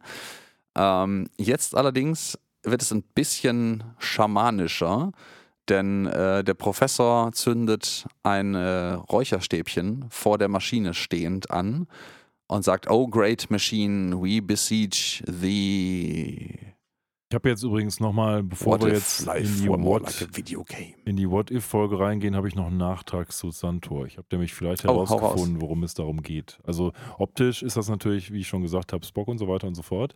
Aber sowohl Xantor, der Name, als auch der Name Katrina, diese Fee, ne? Die sind beide aus demselben Videospiel. Aha. Nämlich aus dem Videospiel Heroes of Might and Magic 3. Ähm, da gibt es einen Xantor und eine Katrina. Aus dem Jahr 1999 ist das Spiel. Also ich würde mir, es ist schon seltsam, dass die jetzt beide Namen in dieser Szene nennen und das sind ja auch relativ exklusive Namen. Macht natürlich nicht so viel Sinn, dass der aussieht wie Spock, aber vielleicht haben sie das nur gemacht, um nicht verklagt zu werden oder sowas. Ähm, Maybe. Könnte ist auf jeden Fall sein. Katrina eine Fee? Ja, Katrina ist da keine Fee, aber es gibt tatsächlich genau diese beiden Namen in diesem Spiel zusammen. Und ob das jetzt ein Zufall ist und zumal es ja auch relativ nah beieinander in der Jahreszahl ist, weiß ich nicht so. Könnte weit hergeholt sein, könnte aber tatsächlich auch stimmen. Ihr könnt euch ja mal, also unsere Zuhörenden können sich gerne mal überlegen, was sie da für eine Meinung zu haben. Jedenfalls, wir gehen jetzt in die wunderbare What If Teilepisode rein. What if life were more like a video game? Und jetzt könnten wir anfangen, ein Trinkspiel zu spielen, nämlich bei jeder Videospielanspielung müsst ihr einen geben. Und wir sehen uns dann in zehn Minuten, wenn ihr besoffen in der Ecke liegt. Äh, exakt, ja, das wäre das wär nicht so gut. Das wäre so ein bisschen, als würde man äh, bei Sharknado jedes Mal trinken, wenn jemand stirbt. Das wäre nicht, dass wir das jemals schon mal gemacht hätten. Nein, nein, nein, das würden wir niemals tun. Wir haben natürlich andere Regeln gehabt, die nicht ganz so absurd krank sind. Ja, wir steigen jedenfalls jetzt ein und die, diese Teilepisode heißt jetzt tatsächlich Raiders of the Lost Arcade und Ja. der Profi wird die offensichtliche, etwas random Anspielung hier erkennen. Es geht natürlich um Raiders of the Lost Ark in dem Namen, also den, äh, was ist das, der dritte? Ne, zwei, zweite, zweite. Nein. Erste? Oh, jetzt hast du die Der Anspielung so schön vorbereitet. Der wievielte ist es, verdammt? Dö, dö, Ah. Ja. Also, der dritte, Indiana Jones in The Last Crusade. Ah. Zweite, Indiana Jones and the Temple of Doom. Der erste, Indiana Jones and the Raiders of the Ah, das Lost ist Ark. tatsächlich der erste. Verdammt, verdammt, verdammt. Ich, ich hätte, ich musste, ich habe gerade nur ganz kurz gestutzt, den vierten zu nennen, weil den vierten gibt es mittlerweile leider ja. Gibt ähm, es sogar Nummer 5. Ja, ja, aber den vierten gibt es leider ja und den vierten Teil, der wirklich gut war, den gibt es nur als Videospiel, nämlich And the Fate of Atlantis. Ich wollte gerade sagen, wie bringst du jetzt den Satz zu Ende? Der vierte Teil von Indiana Jones, der richtig gut war, aber du hast die einzig mögliche Version Exakt. gewählt, die stimmt. Und damit habe ich auch perfekt die Überleitung zurück zu den Videospielen geschafft. Ja. Auch, na, das, das ist ein gutes Recovery gerade, Ich finde erinnere ich. mich bei The Fate of Atlantis nur an diesen geilen Kopierschutz, wo du dieses Ding irgendwie drehen musstest. Das und gab es ja bei Monkey Island. bei auch Monkey schon. Island gab's das auch. Das gab es auch schon. Das ist richtig. Ähm, ja, jedenfalls, wir steigen jetzt ein in diese Episode mit einer schönen Darstellung von Asteroids. Also so nicht die Mutter aller Videospiele, sondern, sondern aber schon ein sehr, sehr, sehr frühes Videospiel. Das ist an der Stelle jetzt nicht mal irgendwie eine, eine Hommage oder einen, einen Seitenhieb, der irgendwie ein bisschen versteckt passiert oder so. Das ist einfach eins zu eins Asteroids und diese vektorgrafikartigen grünen Schiffe oder weiß am Anfang noch vor dem schwarzen Hintergrund. Daraus wird jetzt das Planet Express Schiff, beziehungsweise einfach das Schiff aus Asteroids, dieses Dreieck äh, mit dem etwas eingedutschten Heck, ähm, fliegt jetzt einfach aus dem Himmel so wie es ist, runter und wird von dem Planet Express Hauptquartier eingesackt. Ja, und wir sehen gerade eine Ansprache von Nixon im Fernsehen, die da anfängt mit Hello, ignorant pigs. Drop your crackpipes and your B-Bongs. Also da wird wieder aufgefahren, dass Nixon natürlich vollkommen gegen jegliche Art von Hippie ist und die alle total verteufelt. Ja, aber es ist auch ein bisschen Gamer-Klischee-like vielleicht als Ansprache an eine Videogame Nation Das auch, hier. ja. So, und ja, er verkündet an dieser Stelle jedenfalls, dass er den, und da müssten wir jetzt gleich den, den zweiten jetzt schon trinken eigentlich, eigentlich den, Den dritten, dritten, ja. weil der Name der, der Teilepisode ja schon die erste Referenz war. Ähm, er verkündet, dass er einen endlich den lang ersehnten Friedensvertrag mit Ambassador Kong of the Planet Nintendo 64 unterschrieben hat. Und da müssten wir eigentlich tatsächlich sogar äh, zwei äh, trinken, weil es ist natürlich einmal King Kong, den man jetzt hier äh, nicht King Kong, sondern äh, Donkey, Kong. Donkey Kong. Ähm, Übrigens seine dritte, mittlerweile sein dritter Auftritt. Ja, den man sieht. Und äh, das Nintendo 64, die Ende 90er Jahre Nintendo-Konsole. An welches Nintendo 64-Spiel erinnerst du dich noch am besten? Ich hatte selber keins. Ich auch nicht, aber ich habe viel gespielt. Aber ähm, ich äh, äh, glaube, ähm, die äh, James Bond. Ja, Golden Erinnere ich Eye, mich. ne? Ja, GoldenEye, genau. Ja, das, das haben wir nämlich immer im Vierer Splitscreen gespielt oder Oh es Gott, wurde oh Gott, oh jedenfalls Gott. viel und das ist, glaube ich, furchtbar, sowohl von der Grafik als auch von der Performance her. Aber es hat Spaß gemacht damals. Ja, es gibt auch, und ich habe das, das leider vergessen, wie das Spiel heißt. Das ist von einer guten Freundin mir damals irgendwie nahegelegt, äh, äh, zu Uni-Zeiten, also schon eine Weile nachdem das Spiel äh, nicht mehr aktuell war.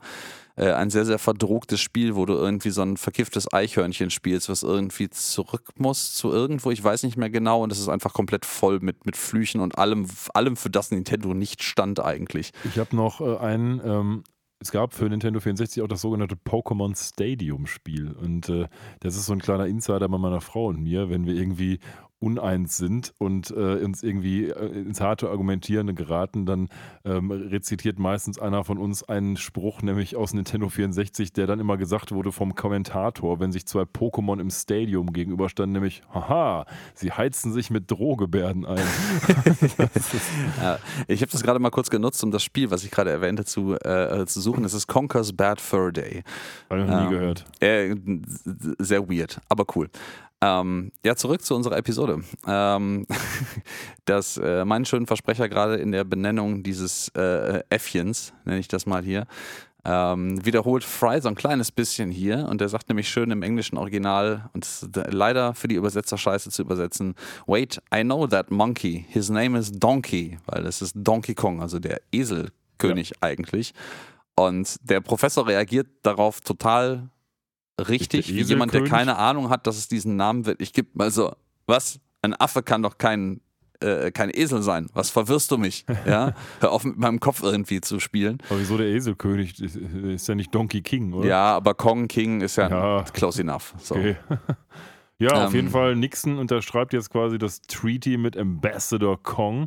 Und Ambassador Kong soll dann auch unterschreiben, aber der unterschreibt mit blanker Gewalt, nämlich indem er ein Fass, wie das eben Donkey Kong so macht, auf Nixon schmeißt und dann sich freut, ähm, sich einmal auf die Brust klopft und dann eine plötzlich erscheinende Leiter aufs Gebäude emporsteigt und dann den typischen Move macht, den Donkey Kong immer macht. Er springt auf ein Gebäude und plötzlich sind alle ähm, Böden schief, weil Mario muss da jetzt erstmal hochrennen. Oh yeah. Ja, Mario muss jetzt retten. Nicht nur, dass Mario jetzt die Welt retten muss, ein offensichtlicher äh, Super Mario-Charakter springt jetzt erschrocken mit der Mamma Mia auf ähm, aus den Reihen äh, der ähm, verdammt Ambassadors.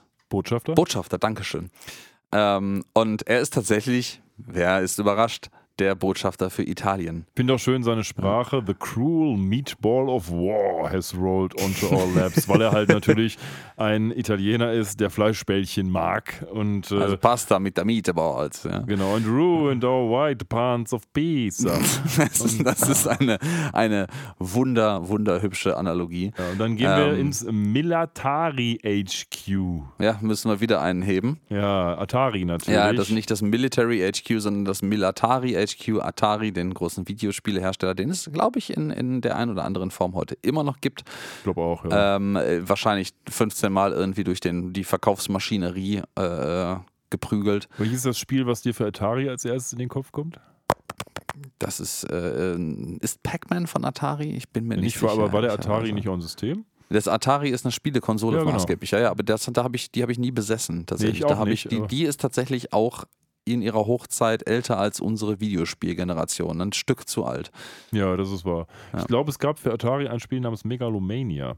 Und ähm, da habe ich irgendwie noch Erinnerungen dran, aber nicht, weil ich einen besessen Das hätte. äh, war für den Amiga. Ach, aber ja, verdammt, das, ja, aber Ami- die, die, die Atari-Generation, auf die wir anspielen, ist auch wesentlich älter als die Generation Atari, auf der dieses Spiel hätte laufen können. Die, die, da- das, es gab tatsächlich auch in der Generation der Amiga, also Commodore Amiga äh, HM-Computer, gab es auch einen Amiga, äh, einen Atari Heimcomputer, der ähnlich leistungsfähig war. Der war, glaube ich, tatsächlich eher für Musik, für seine musikalischen Fähigkeiten bekannt.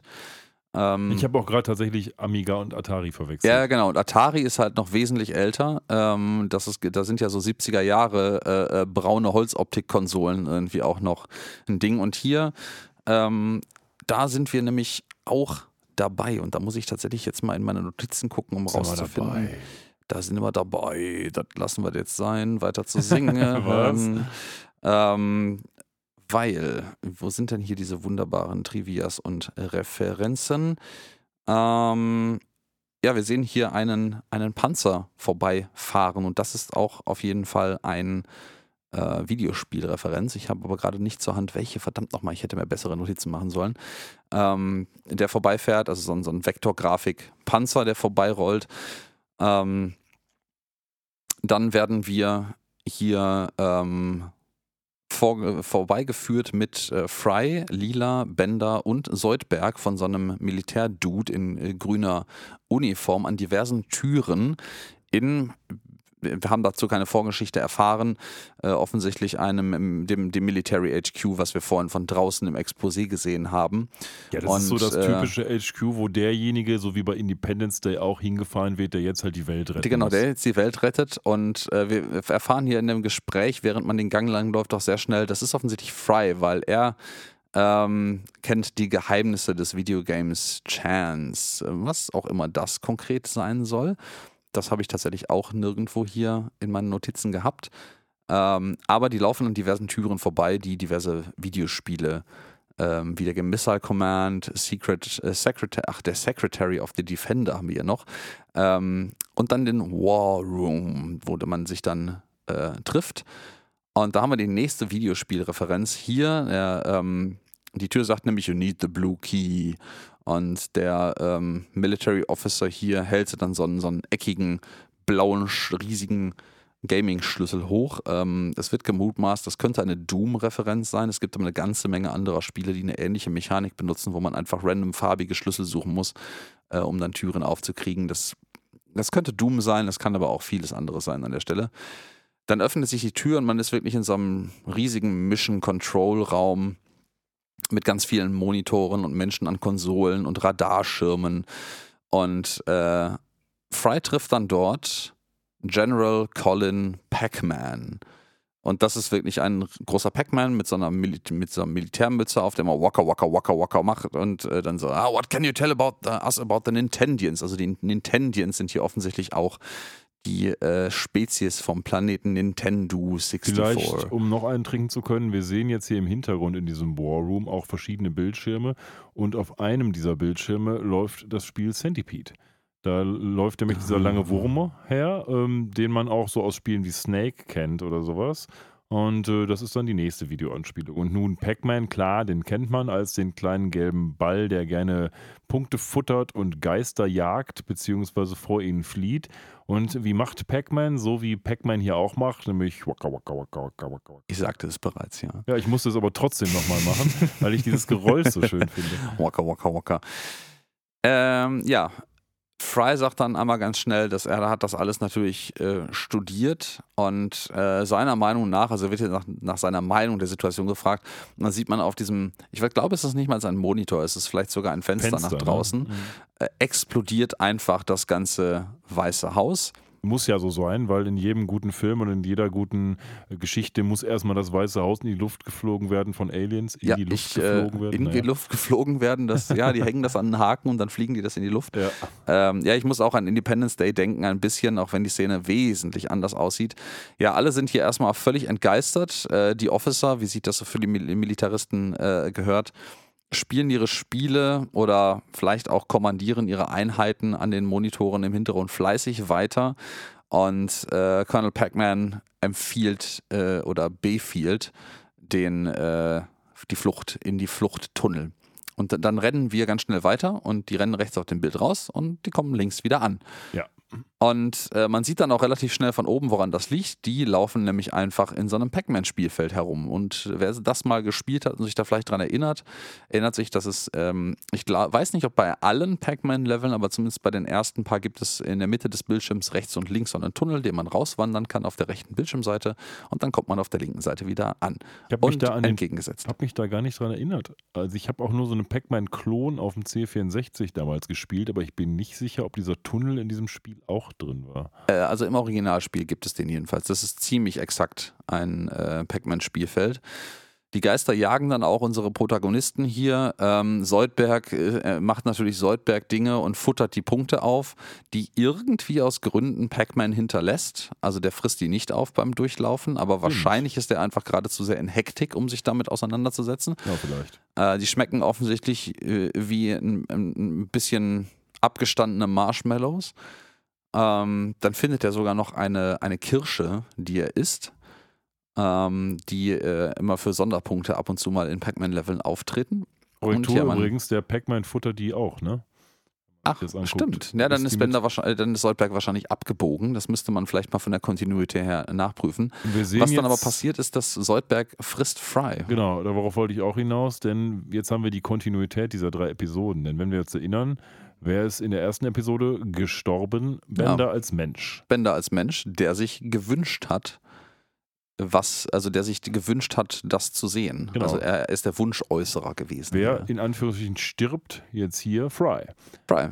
Und der hat den Wunsch geäußert. Genau, behalten wir das mal im Kopf auch für die dritte Episode. Ja, behalten wir das im Kopf. Aber er stimmt nicht so richtig. Ähm, schön, wie das bei Pac-Man dann auch so ist, wandern dann die Augen von Fry weg. Das suggeriert, dass Fry in dem Sinne des Pac-Man-Spiels ein Geist ist, weil wenn, wenn Pac-Man diese vier Pillen, die es an jeder, von denen es in jeder Ecke des Spielfelds eine gibt, gefressen hat, dann kann er für eine gewisse Weile lang die Geister, also seine, seine, seine Gegenspieler in dem Spielfeld fressen. Und dann wandern auch nur die Augen, dann werden die körperlos, wandern die Augen der Geister zurück in die Spielfeldmitte und dann geht der Spuk von vorne los. Ich finde es übrigens schön, dass sämtliche Protagonisten hier jetzt mittlerweile auch in einer in der immer gleichen Bewegung 2D-mäßig rennen. Die haben also nur noch einen Bewegungszyklus, der sich immer wiederholt, wie es eben in so 2D-Scrollern auch der Fall ist. Dann äh, Fry kommt wieder zurück und meint so, ja, I, I got another guy, also ich habe noch einen Typen gehabt, also ein neues Leben. Ähm, und man kommt dann irgendwann endlich an und man kommt nicht irgendwie an, man kommt hier, da geht der nächste kurze für drauf, äh, aus einer Röhre aus dem Boden raus mit äh, Colonel Pac-Man vorneweg und das ist natürlich eine Röhre aus Super Mario. Allerdings ist die hier blau. haben die Sind die nicht blau normalerweise gemacht aus Copyright oder so? Vielleicht, wenn ich mich so, vielleicht erinnert sich jemand noch an das Spiel Flappy Bird, das es vor einigen Jahren mal sehr viral auf äh, Mobilplattformen geschaffen hat, was sehr schnell aus den ähm, Stores verschwunden ist, weil Nintendo die verklagt hat, weil die Röhren in diesem Spiel einfach eins zu eins Röhren aus ähm, Super Mario waren. Ja, die kommen also jetzt da raus. Soldberg hat ja eine Menge gefuttert, nämlich diese ganzen Marshmallows, die Kirsche und ein Geist. Und das kommt jetzt alles wieder aus ihm raus, weil das ist jetzt plötzlich wieder 3D geworden und auch ziemlich groß geworden. Und, ein dements- Schlüssel, Und Schlüssel. der, und, der erst ja. äh, in wesentlich späteren äh, Leveln von Pac-Man auftaucht, habe ich mir sagen lassen. Aber dann sieht man etwas viel Schlimmeres, denn es gibt eine Bedrohung, nämlich Lurr vom Planeten Nintendo 64 ist am Start mit seiner Armee aus äh, 3D ähm, Space Invaders, die sich auch bewegen wie Space Invaders. Yes. Und der möchte jetzt ganz gerne, wie das ein guter Space Invader eben macht, den Boden erreichen, denn wenn er den Boden erreicht, hat er selbstverständlich die Erde erobert. Exakt, ja. Und ähm, wer könnte da besser geeignet sein als unserer ausweislicher eigener Aussage nach Dude, der nur in Videospielen wirklich gut ist, nämlich Fry. Er ist froh darüber, meinst du, es ist Samstagabend, ich habe kein Date, ich habe eine Bottle, eine, eine Flasche Soda, also Limonade und mein altes Rush Mixtape. Und das packt er sich dann auf die Ohren mit so einem schönen Walkman am Gürtel und fängt an zu zocken und steht an so einem Automaten. Man könnte sich ja denken, so ja, warum spielt er jetzt an so einem dummen Automaten? Aber nein, dieser Automat steht quasi in einem, ja, sehr, ich nenne das mal sehr merkwürdigem Panzer, also quasi diesem panzerartigen Gerät aus Space Invaders, mit dem man unten hin und her fährt, ähm, um dann nach oben auf die herannahenden Alien-Raumschiffe zu schießen. Und es ist hier wirklich eine 1 zu 1 Nachbildung von dem Original Space Invaders. Und ähm, wir blenden in das äh, Mothership, nenne ich das jetzt mal, rüber, wo Lur und äh, seine Frau Hündinde sitzen. Sie teilt ihm mit so, was, äh, er zerstört unser Schiff, unsere Schiffe, eins nach dem anderen. Was sollen wir tun? Und dann gibt er wunderschön einfach exakt den Modus dieses Spiel weiter, nämlich er sagt er Increase Speed, Drop Down and Reverse Direction, also Geschwindigkeit erhöhen, runterfallen, und die Bewegungsrichtung umkehren. Das ist genau das, was das Spiel auch immer macht. Ja, vor allen Dingen für alle, die sich gefragt haben, was geht in so einem Alien Command Ship vor? Exakt das. Genau das. Ja, ja und Fry ist da in seinem Schiff, äh, schießt die alle über den Haufen hin und wieder, weil er hat sein Getränk dabei. Er macht jetzt eine super Taktik, nämlich er schießt seine eigenen Schilde kaputt und hat dann so einen kleinen Spalt wo er durchschießen kann. Alle ähm, schockiert das quasi, dass er so eine krasse Taktik macht. Selbst Bender kommt an, he's a madman. Und, aber es funktioniert, denn Fry dezimiert ähm, ja, durch die Bank die Alienschiffe und das sieht schon ganz ordentlich aus, ja. was er da macht. Aber leider nur, und das ist offensichtlich seine alte Nemesis auch bei dem äh, echten, also nicht realen echten Spiel, alle bis auf eins. Und vorher, vielleicht auch während er das letzte besiegt hat, äh, passiert noch etwas anderes Tragisches. Äh, sie werden nämlich getroffen. Und sie werden von oben getroffen. Die Scheibe von diesem ähm, Panzer, auf dem eigentlich in der Mitte gerade noch die Kanone drauf stand, aber das lassen wir mal außen vor, ähm, zerbricht und es kommt so ein, so ein vier Pixel großer Energiestrahl runter und trifft Colonel Pac-Man. Meine Frage, ich habe jetzt Space Invaders nie gespielt, aber ist man nicht kaputt, wenn man einmal getroffen wird? Ich glaube schon. Also müsste doch eigentlich das ganze Ding, wenn man das analog ja, dem Spiel ich, sehen würde, ich meine, vielleicht hat man, vielleicht hat man auch Leben und kann dann nochmal probieren, zwei, dreimal. Also so Credits damals. Der Pac-Man kann es ähm, jedenfalls nicht nochmal nee, probieren. Der, der, ist, ist getroffen down. und der, der hat auch vorne oben fehlen so ein paar Pixel bei ihm. Und äh, dann vollzieht er exakt auch die, die äh, Animation, wenn bei Pac-Man im Spiel das Spiel zu Ende ist, dass dieser ähm, gelbe Kreis mit dem Mund sich äh, quasi einmal ähm, ja, eindreht zu einem Strich einer Linie, dann zu einem Punkt wird und dann macht es einmal ein gelbes Plöpp und ist er weg. Und dann rennt herein die Widow Pac-Man, also die Witwe Pac-Man. Miss Pac-Man eigentlich. Exakt, Miss Pac-Man ist. Es gab damals tatsächlich auch eine Version von Pac-Man mit einem weiblichen, einer weiblichen Protagonistin. Das ist Miss Pac-Man. Die hat einfach so einen roten Lippenstift und so eine niedliche Schleife auf dem Kopf. Ich erinnere mich auch noch an irgendwas Adventure-artiges, das Nintendo, glaube ich, produziert hat, nämlich auch, wo Miss Pac-Man vorkam, wo man tatsächlich nicht in diesem typischen Pac-Man-Spiel rumfuhr, sondern irgendein Adventure lösen musste. Und da muss man sich doch fragen, fragen, haben die noch alle Latten am Zaun? Ich glaube nicht, dass Nintendo das organisiert hat, weil Pac-Man nie ein Nintendo-Franchise war. Ja, oder Aber wer auch immer Pac-Man ja, gemacht ja, genau. hat. Ja, ja und ähm, äh, Pac-Mans Tod war aber jetzt an dieser Stelle doch ein bisschen, ja, nein, nicht für Noppes, aber ähm, der Krieg ist jetzt vorbei, weil gelandet. Er ist gelandet. Ne? Dann kommt noch schön dieser Ending-Screen ähm, wo man seine Initialen für die Highscore eingeben kann und Fry natürlich nicht die perfekte Gelegenheit nutzt, seinen Namen drei Buchstaben lang einzugeben, sondern er gibt natürlich ein S. S. Aber er heißt ja auch Philipp eigentlich, also von dem her. Ja, ja. Gut, man fragt sich jetzt natürlich, gut, das Spiel macht es so, aber warum kommt jetzt nicht einfach ein Panzer und schießt die kaputt? Aber gut, auf jeden Fall wird jetzt die große Leiter ausgefahren und dann kommt Lur raus und sagt, haha, You are defeated. Du hättest lieber dahin schießen müssen, wo ich hingehe, nicht dort, wo ich stehe, um es mal zu reimen. Ja. Ähm, und dann kommt irgendwie die ganze Armada von Nintendo-Geschöpfen daraus. Also Lure führt die an. Dann kommt äh, Donkey Kong, der Affe, bekleidet mit einem Lendensturz daraus. Man hört im Hintergrund noch den schönen Ausspruch, all your base are belong to us. Ja, das sagt nämlich gleich einer von denen und das bringt uns natürlich dazu, dass wir jetzt mal kurz darüber sprechen müssen, was das denn wieder ist. Ja, all your base are belong to us. Ich, wir müssen gleich dann nochmal auf die anderen Charaktere eingehen, die hier noch so fröhlich aus dem Raumschiff raushüpfen. Aber das stammt und das ist sehr, sehr meme-lastig jetzt, weil es ist äh, quasi zu einem fast immerwährenden, behaupte ich mal, Meme geworden. Wobei ich weiß nicht, ob die jüngere Generation das noch kennt.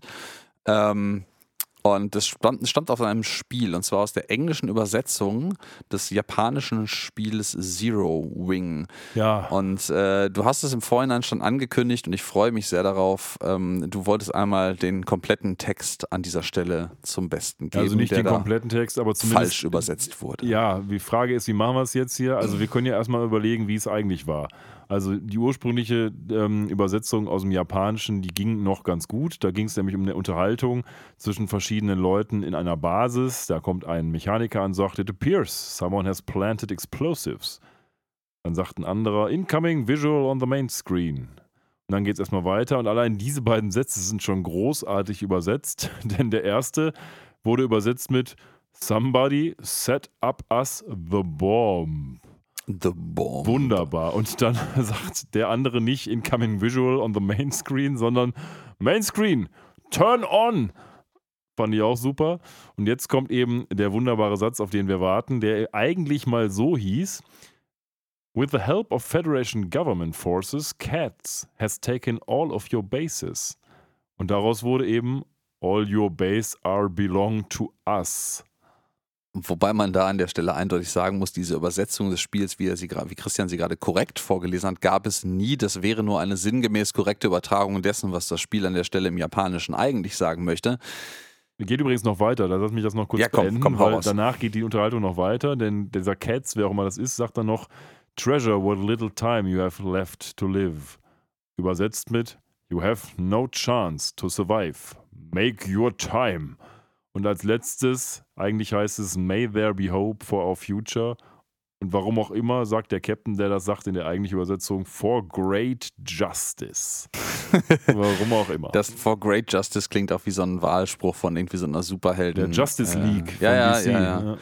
Und ähm, ja, da. Äh, hüpfen sie nun alle hier heraus. Ja, das, was da aus dem Schiff rauskommt, ist im Übrigen auch ein, ein Brain Robot aus Berserk.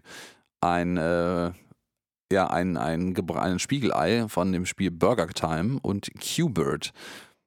Ähm, der hier. Nicht Qbert Farnsworth. Nee, nicht Qbert, sondern aus dem Spiel Q Sternchen Bird. Ähm, der tatsächlich dann auch etwas sagt. Das ist so ein, das ist so ein gelber Ball mit so, einer, mit so einer Schlauchnase und einem niedlichen Gesicht und zwei Füßen drunter. Und er sagt etwas an der Stelle. Und das ist, also man merkt, dass es irgendwas rückwärts abgespielt ist. Und was er eigentlich sagt, wenn man das vorwärts abspielt, ist: Where can a guy get some pants around here? Ja, macht ja auch Sinn, denn er hat keine Pants. Nee. Und auch Donkey Kong hat keine Pants. Und das ist nämlich das eigentliche Problem der ganzen Nummer, dass die wohl jetzt ganz viel Kleingeld haben wollen. Übrigens fand ich das ein bisschen random, aber gut. Die wollen ganz viel Kleingeld haben, nämlich Quarters, a million Quarters. Warum? Weil die ihre Wäsche waschen wollen.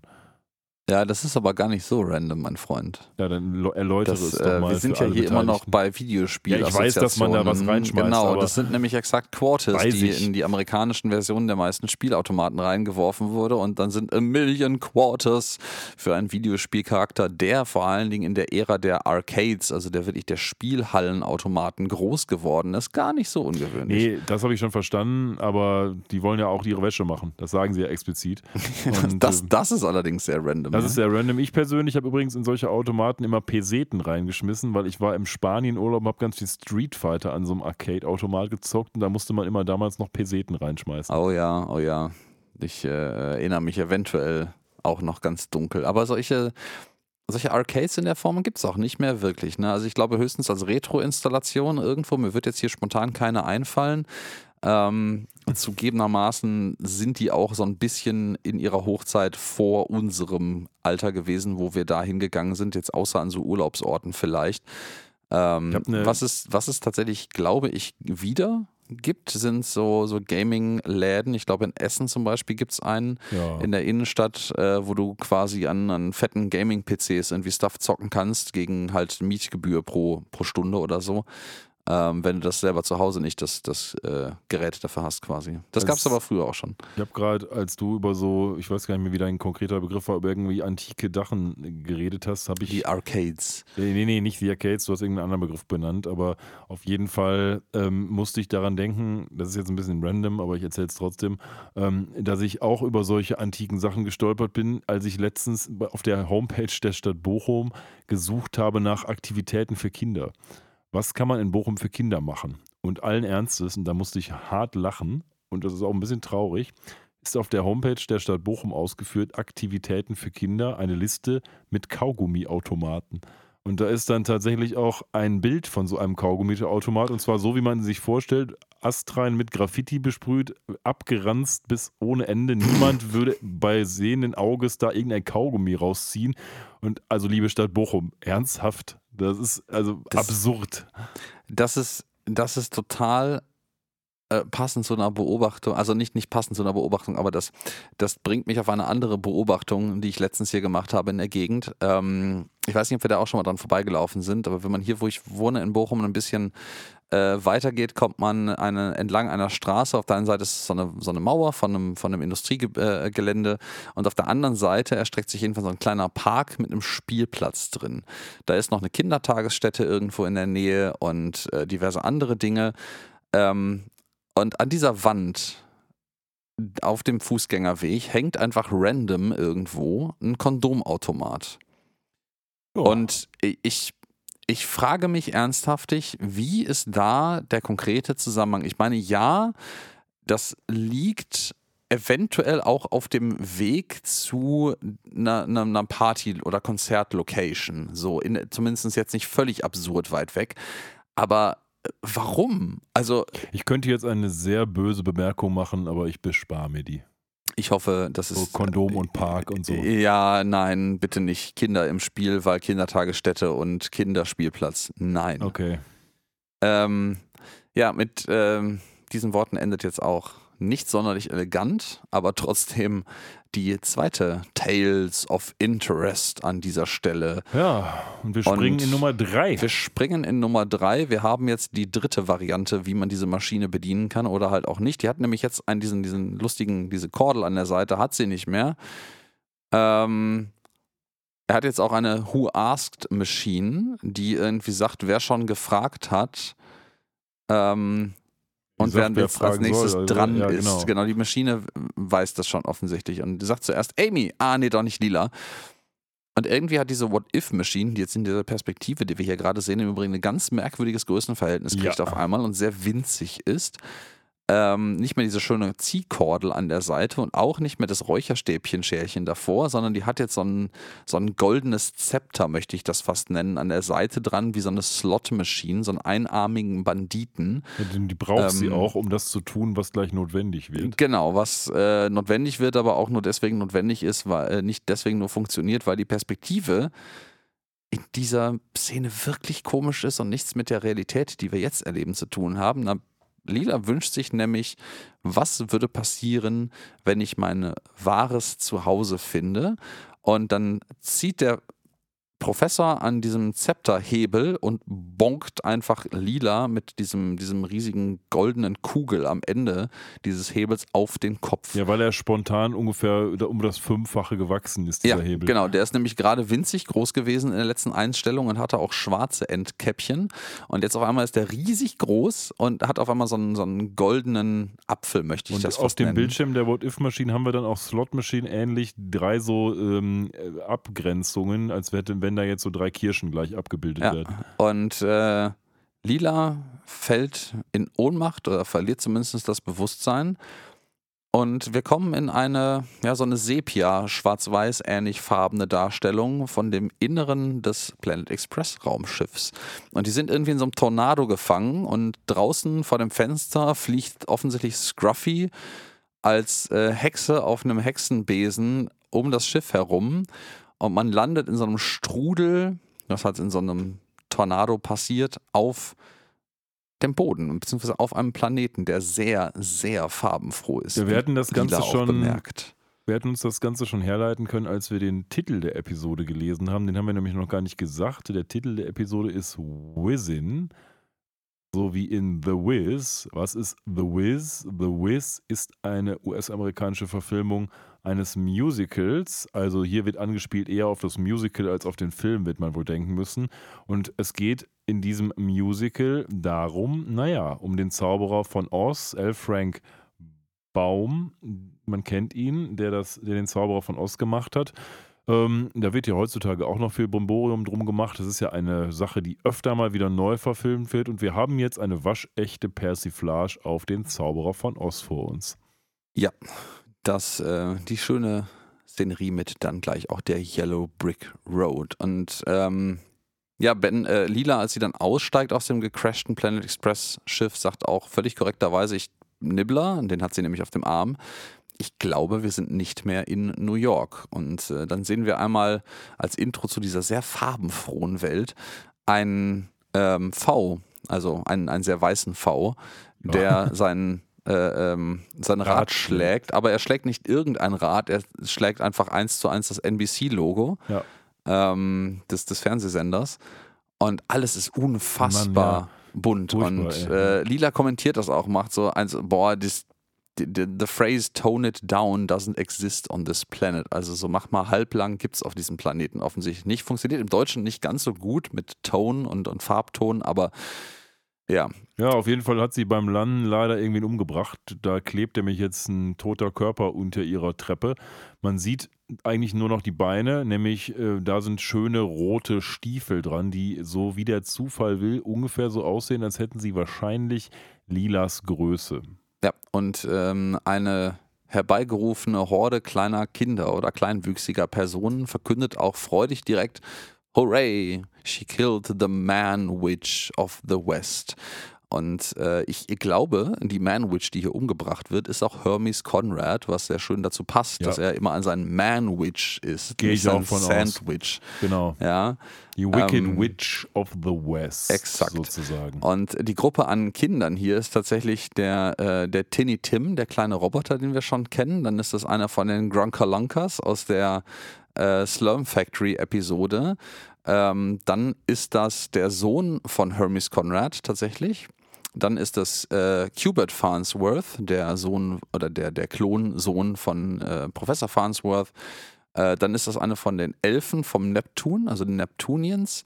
Und äh, eine von den Schnecken aus ebenfalls der Slum Factory. Ja, und die haben alle so schöne Klamotten an, als wenn sie wirklich in dieses farbenfrohe Wunderland gehören und sind eigentlich ganz happy, dass eben Lila sie, auch wenn auch versehentlich, von der Man-Witch befreit hat. Und äh, ja, sagen auch, hör mal, ich äh, bin auch irgendwie eine Hexe, ich kann auch zaubern. Oh, zufällig sind meine Schuhe jetzt durch diese roten Schuhe ersetzt worden. Und dann sagen die, hör mal, Lila, verarsch uns nicht, wir haben gesehen, wie du sie geklaut hast. Ja, Nibbler frisst dann noch einen von den, ähm, von den Schnecken äh, auf, die gerade versuchen, so ein lustiges Liedchen Die anzustimmen. eine, oder? Das ist ja die Slurm-Schnecke. Ja, das ist die Slurmschnecke, ja, ja. Und äh, dann, dann fliegt irgendwie. Wen stellt äh, Amy hier da? Eine kleine Fee, die Äh, die Cute kommt? Witch die, of the North. die Witch Ähm, of the North, also eigentlich. Gibt ja wohl, Ja. ich weiß es ehrlich gesagt nicht, aber es gibt aus jeder Himmelsrichtung, glaube ich, eine Hexe so, ne? Das kann gut sein. Ich bin mit der Geschichte dann leider auch nicht in dem Detail vertraut. Aber ähm, ja, sind, dann stellt man quasi fest, dass man, um weiterzukommen in dieser Geschichte, den Professor konsultieren muss, der nämlich im Emerald Laboratory down Martin Luther King Boulevard äh, lebt, ähm, formerly known as the Yellow Brick Road. Und ähm, ja, dann macht Amy, weil Amy ist halt trotzdem immer noch Amy, ein paar schöne Bemerkungen. Also erst freut sie sich irgendwie über die großartigen Schuhe, die Lila trägt. Ähm, aber weil Amy halt, wie schon gesagt, Amy ist, muss sie das auch direkt wieder runterputzen, weil sie, so mutmaße ich, sich selber sonst nicht so gut fühlt. Und direkt sagen so, ey, sag mal, gibt's die eigentlich auch in Frauengröße? Ja, das ist ihr Todesurteil. Ja, und das ist im wahrsten Sinne ihr Todesurteil. Ich finde das, finde das eine schöne Überleitung. Sie macht Witze über ihre Schuhe und äh, Lila benutzt äh, äh, ihren, ihren äh, Wrist Jackalometer, also dieses absurde Teil, was sie am Unterarm rechts trägt, was nie so einen richtigen Zweck hat, äh, um einfach eines der ähm, Gestell- nee, die Treppe vom äh, Planet Die Express Schiff nochmal ne? aus, noch mal auszufahren und äh, die wie so ein Schuhabsatz auf äh, Amy drücken zu lassen. Ich finde das sehr schön, wie sie mit dem Joystick das Ding hin und her bewegt. Was es natürlich zu der Frage bringt, wo ist die ursprüngliche Leiche hin, die einst darunter lag mit den roten Schuhen. Mystery. Ja, Ja. also ähm, Lila geht dann weiter dieses, ihres Weges und trifft jetzt auf den nächsten Charakter, den es eben auch bei den Zauberern von Oz gibt, die, äh, die Vogelscheuche. Und die verkörpert Die hier geilste Vogelscheuche ever. verkörpert hier Fry und äh, der ist auch gerade dabei, eine Krähe zu verscheuchen und sagt schon, geil. Krähe, ähm, bereite dich darauf vor, erschreckt zu werden. Und dann holt er das Christie-Buch von Stephen Hawking, äh, Stephen Hawking, Stephen King raus. ähm, Christie übrigens, wir erinnern Ma uns, Martin The Luther. Hawking, ja. Ja, genau, The Honking, da ging es um dieses Wehrauto, das ist ja auch aus dem Christie-Roman entnommen. Ja, und liest der Krähe dann aus diesem Christie-Roman was vor, was die Krähe allerdings nur so semi beeindruckt. Ja, ja, der Roman heißt im Übrigen Christine. Äh, Christine, aber, nicht Christie, Äh, sorry. Ja, ja, ja, ähm, Christie's ist ein Auktionshaus. ja. Aber ähm, The Car honked its own horn. Ich glaube, das ist tatsächlich, ich meine, das ist jetzt nicht sonderlich irgendwie schwer, äh, ein, eine echte Zeile aus dem, aus dem Buch. ja, ja, das ist aber, das ist auch Aber- eine Selbstreferenz für Futurama letztlich. Ne? Ja, ja, ja. Das haben wir aber häufig. Also äh, Asimov und sowas wurde Ja, ja, auch ja. schon sehr, sehr häufig äh, referenziert. Ja, und Lila ähm, sagt, oh, eine, eine sprechende Vogelscheuche. Ähm, willst du mitkommen und den Professor irgendwie begutachten oder äh, den Professor fragen gehen, so random? äh, er könnte sein, dass er. ist schön, dass Fry im Übrigen hier dann natürlich die Rolle des Dummen spielt, weil die äh, als Vogelscheuche er natürlich kein Gehirn hat. Ähm, beschwert sich auch direkt darüber, aber kommt dann halt mit. Ja, wir sehen ja hier genau das, was bei der Zauberer von Oz meines Wissens nach auch passiert. Da geht es ja darum, dass die alle quasi den großen Zauberer von Oz suchen, weil ihnen allen was fehlt. Dorothy will nach Hause, die Vogelscheuche braucht was und die brauchen alle irgendwas. Der Tin Man braucht was, nämlich ein Herz. Und dann am Ende des Tages geht es ja darum, dass wohl nur die Reise ihnen das alles beschert hat. Und deswegen ist, finde ich das auch so schön, was die Ja. hier machen. Nämlich dieses random Einsammeln von Leuten. Oh, eine Vogelscheuche, hör mal, du brauchst doch ein Gehirn. Hör mal, du brauchst doch bestimmt Alkohol. Und dann kommt nämlich auch noch Soldberg und sagt, ja, hör mal, ähm, ich komme auch mal, weil irgendwie ich bräuchte auch noch ein bisschen Mut und ich gehe mal zu dem mit dem Typen, ne? Und mehr ist das auch nicht. Und das finde ich ist eine super Persiflage auf genau diese Reisen von den Abenteuerromanen, wo irgendwie plötzlich eine völlig willkürlich zusammengetrommelte Gruppe von Personen plötzlich dieselbe Reise unternimmt. Hatten wir das nicht beim letzten oder vorletzten Mal auch, dass ich mich da an den The Gamers-Film erinnert habe, diesen Rollenspieler-Realverfilmungsfilm? Ja. Ähm, da, wo das genau auch persifliert wird, wo dann irgendwer stirbt in der Party und dann kommt ein neuer dazu, aber oh, spielt das jetzt in Character aus, wie er dazukommt. Oh, you look trustworthy. Would you like to join us in our noble Ja. quest? Ja, ja, genau. Ja, dann kommt man einfach mit.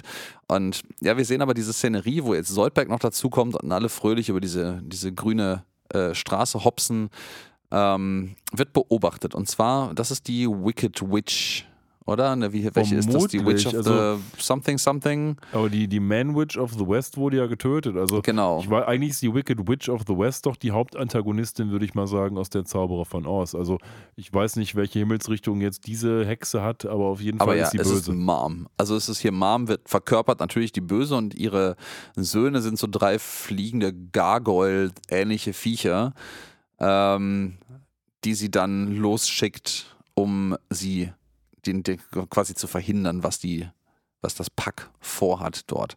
Äh, verflucht noch ein bisschen ihr beschissene DSL-Leitung, weil die Videoqualität zu der Überwachungskamera offensichtlich ein bisschen beschissen ist. Ähm, und äh, verteilt nochmal ein paar Ohrfeigen, wie sie das so macht und schickt dann ihre Söhne los, die hier fröhlich weiter durch die Gegend hüpfen. Ja, und äh, dann kommt nochmal der nächste, der nächste Joke auf den Wiz, weil Fry natürlich, boah, nach diesem ganzen Gehüpfe muss er sich mal eben ganz kurz irgendwie zum Baum zurückziehen und mal einen Wiz äh, nehmen, also pinkeln. ähm, währenddessen kommen diese drei Söhne von Mom oder der Hexe angeflogen, die haben ja auch so Flügel, nehmen ähm, Bender, Lila und Fry mit und Soldberg bleibt zurück, weil, wie er merkt, er stinkt. Aber was macht ein guter stinkender Lobster? Er nimmt sich ein Taxi und fährt hinterher, um dann quasi auch gefangen genommen der zu kam werden. ja am Anfang schon mit dem Taxi. Ja, der kam mit dem ne? Taxi an oder mehr hinterher vielmehr. Ja. Und am Ende des Tages haben wir so ganz schnell abgehandelt, dass jetzt unsere vier Protagonisten bei dieser schwarzen Hexe stehen. Ja, und die Hexe offeriert Lila dann, sie zu adoptieren, weil sie sich schon immer eine Tochter gewünscht hat. Und, das fand ich auch sehr schön, das wurde in den Notizen auch bemerkt, ähm, Jetzt kommen wir so ein bisschen zu der Essenz dieser Teilepisode, weil die bringt nämlich nicht irgendetwas Gutes hervor, sondern die bringt quasi ein bisschen Lilas tiefste schwärzeste Abgründe hervor, im Gegenteil. Ja, denn die Hexe sagt, hör mal, ähm, wie wär's denn, wenn du hier bleibst und meine Pseudotochter wirst? Und Lila sagt, hm, also darf ich dann auch irgendwie Menschen quälen und so? Das hört sich nicht verkehrt an. Ja, und äh, genau diese Zeile ist auch ein, netter kleiner Seitenhieb. So, ja, aber nur dann, wenn ich auch Menschen quälen darf und nicht einfach nur lustig ähm, zur Tag- und Nachtgleiche ums Feuer hüpfen soll. Ähm, und äh, das wird verstanden hier als ein Seitenhieb auf, äh, oder nicht Seitenhieb, aber ein Vergleich zwischen dem, was historisch eigentlich mit dem Hexenkonzept verbunden wird und dem, was in der Neuzeit die äh, Wicca-Religion unter anderem daraus daraus gemacht hat, in großen Anführungsstrichen, weil das, was sie daraus gemacht hat, ist durchaus etwas wesentlich Positiveres als das, was man früher damit assoziiert hat und was man damit so alles verbrannt hat, nämlich Frauen. Und ist vielleicht auch noch eine Selbstreferenz auf Futurama und die Tatsache, dass Lila normalerweise ja der Charakter ist, der vernünftig und gut ist. Ne? Exakt. Und das ist nämlich dann jetzt hier dieser, dieser Gegensatz. Ähm, und sagt dann, ja, also wenn ich jetzt hier echt Menschen quälen darf, dann ist das ein Deal, den wir jetzt machen. Ich sag mal so, da sind wir dabei. Das ist prima. Ja, Bender findet das natürlich total geil und meint so, boah, das ist irgendwie ganz großartig lila und äh, sagte, ja, also ich habe schon schlechtere Ausreden gehabt, um einen zu trinken und hat dann spontan so eine Champagnerflasche dabei, wahrscheinlich aus seinem TARDIS-Bauch wieder, Durch, der sich hier als Tin Man erhalten hat und ploppt den Korken offen und wie das so passiert, wenn man das etwas übereifrig tut, er verschlabbert eine ganze Menge von dem schönen Shampoos und trifft die böse Hexe und die mag das gar nicht. Nee, die mag das nicht nur nicht, sondern die kann das so gar nicht ab. Die schmilzt nämlich mit Wasser in Berührung kommend und dann sagt sie noch, ich konnte doch nicht vorhersehen, dass ich jemals mit Wasser in Berührung komme. Und dann ja, ich muss gerade überlegen, wie ist das im Original eigentlich? Ist das auch Wasser, was sie nicht verträgt? Weil äh, und da muss ich ein mini bisschen ausholen. Ich weiß, dass diese Szene I'm melting, what a world in der Originalversion vom Zauberer von Oz vorkommt, weil ich dachte nämlich lange Zeit, es gibt nämlich eine exakt identische Szene auch in Falsches Spiel mit Roger Rabbit, wo der böse Gegenspieler am Ende in der Suppe untergeht und exakt die gleichen Worte wählt, aber auch das ist schon eine Anspielung auf den Zauberer von Oz gewesen. Ähm, ist also eine ganz, ganz valide Wiedergabe, was wir hier haben. Und yes. übrig passiert, um das nur einzuwerfen, es passiert in Ost tatsächlich, weil ähm, ja. ich glaube, Dorothy kriegt einen Schuh abgenommen und dann schmeißt sie aus Wut Wasser auf die Hexe und daraufhin ah, schmilzt es ist sie. wirklich nur Wasser. Okay, ja, bei, ja. bei, bei falsches Spiel mit Roger Rabbit, die das verarbeiten, ist es die Suppe. Nee, nee, es ist Wasser im Original. vernichtet. Ja, und übrig bleibt einfach nur die Kutte der Hexe und das lustige Hütchen. Äh, und Bender äh, hat tatsächlich in seinem Tadesbauch einen passenden Strohhalm mit, um einfach die Reste von dem Shampoos auf dem Boden aufzuschlürfen, weil, hey, wäre schade, wenn man das verschwenden würde. Ich frage mich, ob da noch aufgelöste Hexe drin ist. Wahrscheinlich. Naja, also auf jeden Fall wollen die ja eigentlich trotzdem zum Professor. Und wo residiert ein standesgemäßer Herrscher von Oz? Natürlich in dem, wo er auch im Buch residiert, im, in dem Smaragdpalast. Ähm, und ja, die sind jetzt da. Das ist quasi das Planet Express Hauptquartier in Smaragdgrün. Und Hermes ist gerade dabei, den Professor zu bequatschen, dass Hermes doch bitte schön allein nicht in sein Testament eingetragen werden soll. Aber Lila fackelt nicht lange, schmeißt ihn quasi zur Seite, tritt ein und tritt dann in eine Szenerie, die genauso ist wie bei dem Zauberer von Oz. Ja, der ähm, hat nämlich mit, steht mit einem riesigen Kopf äh, hinter einem Vorhang zwischen zwei äh, großen Feuerschalen, dahinter noch mehr Feuerensemble und alles, wie das sich halt für so einen mächtigen Zauberer gehört. Ähm, Nibbler zieht dann den Vorhang zur Seite. Man stellt fest, das ist einfach nur der Professor, der einen echt riesigen Wasserkopf gekriegt hat. Ja. ähm, und ja, man fragt hier halt nach, was man so alles Jetzt kommt für mich die beste Szene. Möchte. Denn ähm, Soldberg sagt, ja hör mal, ich bin ja hier, weil ich gerne Mut hätte. Und dann sagt der Professor, hör mal, lieber Lobster, du brauchst doch keinen Mut. Denn wer braucht Mut, wenn er eine Knarre hat? Hier, bitteschön. Und dann, piu piu, ja. wer ist jetzt dran? Welt, sagt er noch. Ja, ja, finde ich sehr schön. Das, jetzt fällt mir gerade im Übrigen ein, ich weiß gar nicht, ob wir das vorhin erwähnt haben, aber der, der äh, Lobster, also hier Dr. Soldberg ist natürlich der Löwe Löwe. Ja, Ohne, genau, genau, Äh, der, der der, Löwe, ja. äh, ähm, Le- The Lion Without Courage. Ich weiß Ja. nicht, wie der im Deutschen übersetzt heißt. Der Löwe ohne Selbstbewusstsein. Oder ohne Mut. Oder der Löwe ohne Mut, danke, ja. Ähm, ja, und äh, World, put your hands up. Sehr großartig. Aber Dann kriegt Ja. er ein Brain. Äh, Ja, der, der Rest kriegen. kriegt tatsächlich so ein bisschen. Also Fry kriegt das, was er haben möchte. Äh, und er so, warum sagt das alle immer, dass ich, dass ich ein Gehirn brauche? Und ähm, dann ist Bender Bender und nimmt Soldberg die Knarre ab und versucht dem äh, Professor of Oz quasi äh, ja, zu erpressen. zu erpressen, um diesen, diesen magischen, magischen Bag quasi zu Aber er erpressen. denkt natürlich, da sind noch andere tolle Sachen drin und der Professor Ja. sagt ihm dann, hier mein Freund, nimmst du mal 5000 Dollar von Funland. Äh, ja, in Professor Fun We Funland. Trust steht da auch drauf, äh, auf diesen Dollar-Bills. Und jetzt geht's quasi ins Endgame der Episode, denn der Professor sagt dann natürlich, so wie bei Dorothy, bei Oz auch immer, du willst doch, Dorothy Lila, du willst doch bestimmt nach Hause. Und sie sagt dann, ja, aber eigentlich nicht so unbedingt, weil ich würde gern vielleicht eine Hexe werden. Nein, Nonsens, du willst jetzt nach Hause gehen. Also seh zu, dass du jetzt mal deine Schuhe zusammenklappst hier, deinen Wunsch sagst und abhaust. Ja, und sie nimmt das dann auch, diesen Hinweis dankend auf, klappt ihre Schuhe dreimal, kann sich jetzt was wünschen, setzt dann Kurs an, ich möchte nach, nein, ich möchte doch eine Hexe werden, hahaha. Und äh, wird dann halt eine neue Hexe. Ja, und verwandelt alle übrigen, bis auf Soldberg, äh, in Frösche. Ich finde es schön, dass auch Bender in so einen metallenen Mini-Frosch äh, verwandelt wurde, der immer aus, die noch so einen, so einen Trichter auf dem Kopf hat, wie halt auch die Originaldarstellung von dem Tin Man. Und äh, ja, aber who saves the day? Soldberg. Ja, auch mal was Neues, dass Soldberg den Day saved, weil er kommt gerade, glaube ich, von oben und will sagen, irgendwie deine Toilette ist kaputt, Professor.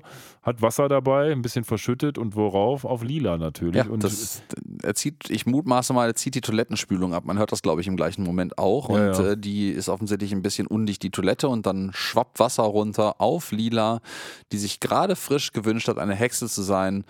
Und äh, jetzt äh, ja, in ihrer eigenen Misere schmilzt. Und wir blenden über aus dieser Episode hier, Teilepisode heraus, wieder in die Realität, wo Lila gerade mit einem Wassereimer im Gesicht aus ihrer Ohnmacht erwacht. Ja, denn wir erinnern uns, das, was wir hier gerade gesehen haben, war nicht das, was die What-If-Machine gemacht hat, sondern der Traum von Lila.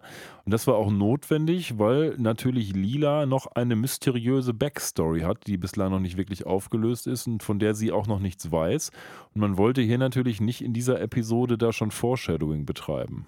Ja, ja, ja. Und äh, Eine Sache Lila- dazu noch, vielleicht Ja, ganz kurz. äh, hau Ähm, raus, hau raus. Das heißt ja aber auch, dass die die What-If-Machine eigentlich ausgemacht haben müssen, oder? Weil wenn die What-If-Machine jetzt wirklich angezeigt hätte, und zwar mit einiger hinreichender Wahrscheinlichkeit auch richtig, was Lilas Herkunft ist, dann müssten die anderen das ja wissen. Und dann wäre es ein bisschen komisch, wenn die es nicht erzählt hätten. Also eigentlich müssten die die direkt wieder ausgemacht haben, vermute ich mal. Ja, das äh, klingt mir an der Stelle sehr plausibel. Also äh, habe ich ehrlicherweise noch nicht drüber nachgedacht. Das ist eine gute Beobachtung. Aber natürlich, die anderen hätten sonst wissen müssen, was passiert. Man sieht allerdings in der Szene, wo sie wachgerüttelt äh, oder wachgeduscht wird mehr, auch, dass im Hintergrund die What-If-Maschine nicht mehr auf dem Tisch steht. Also die sind, glaube ich, immer noch im gleichen Raum.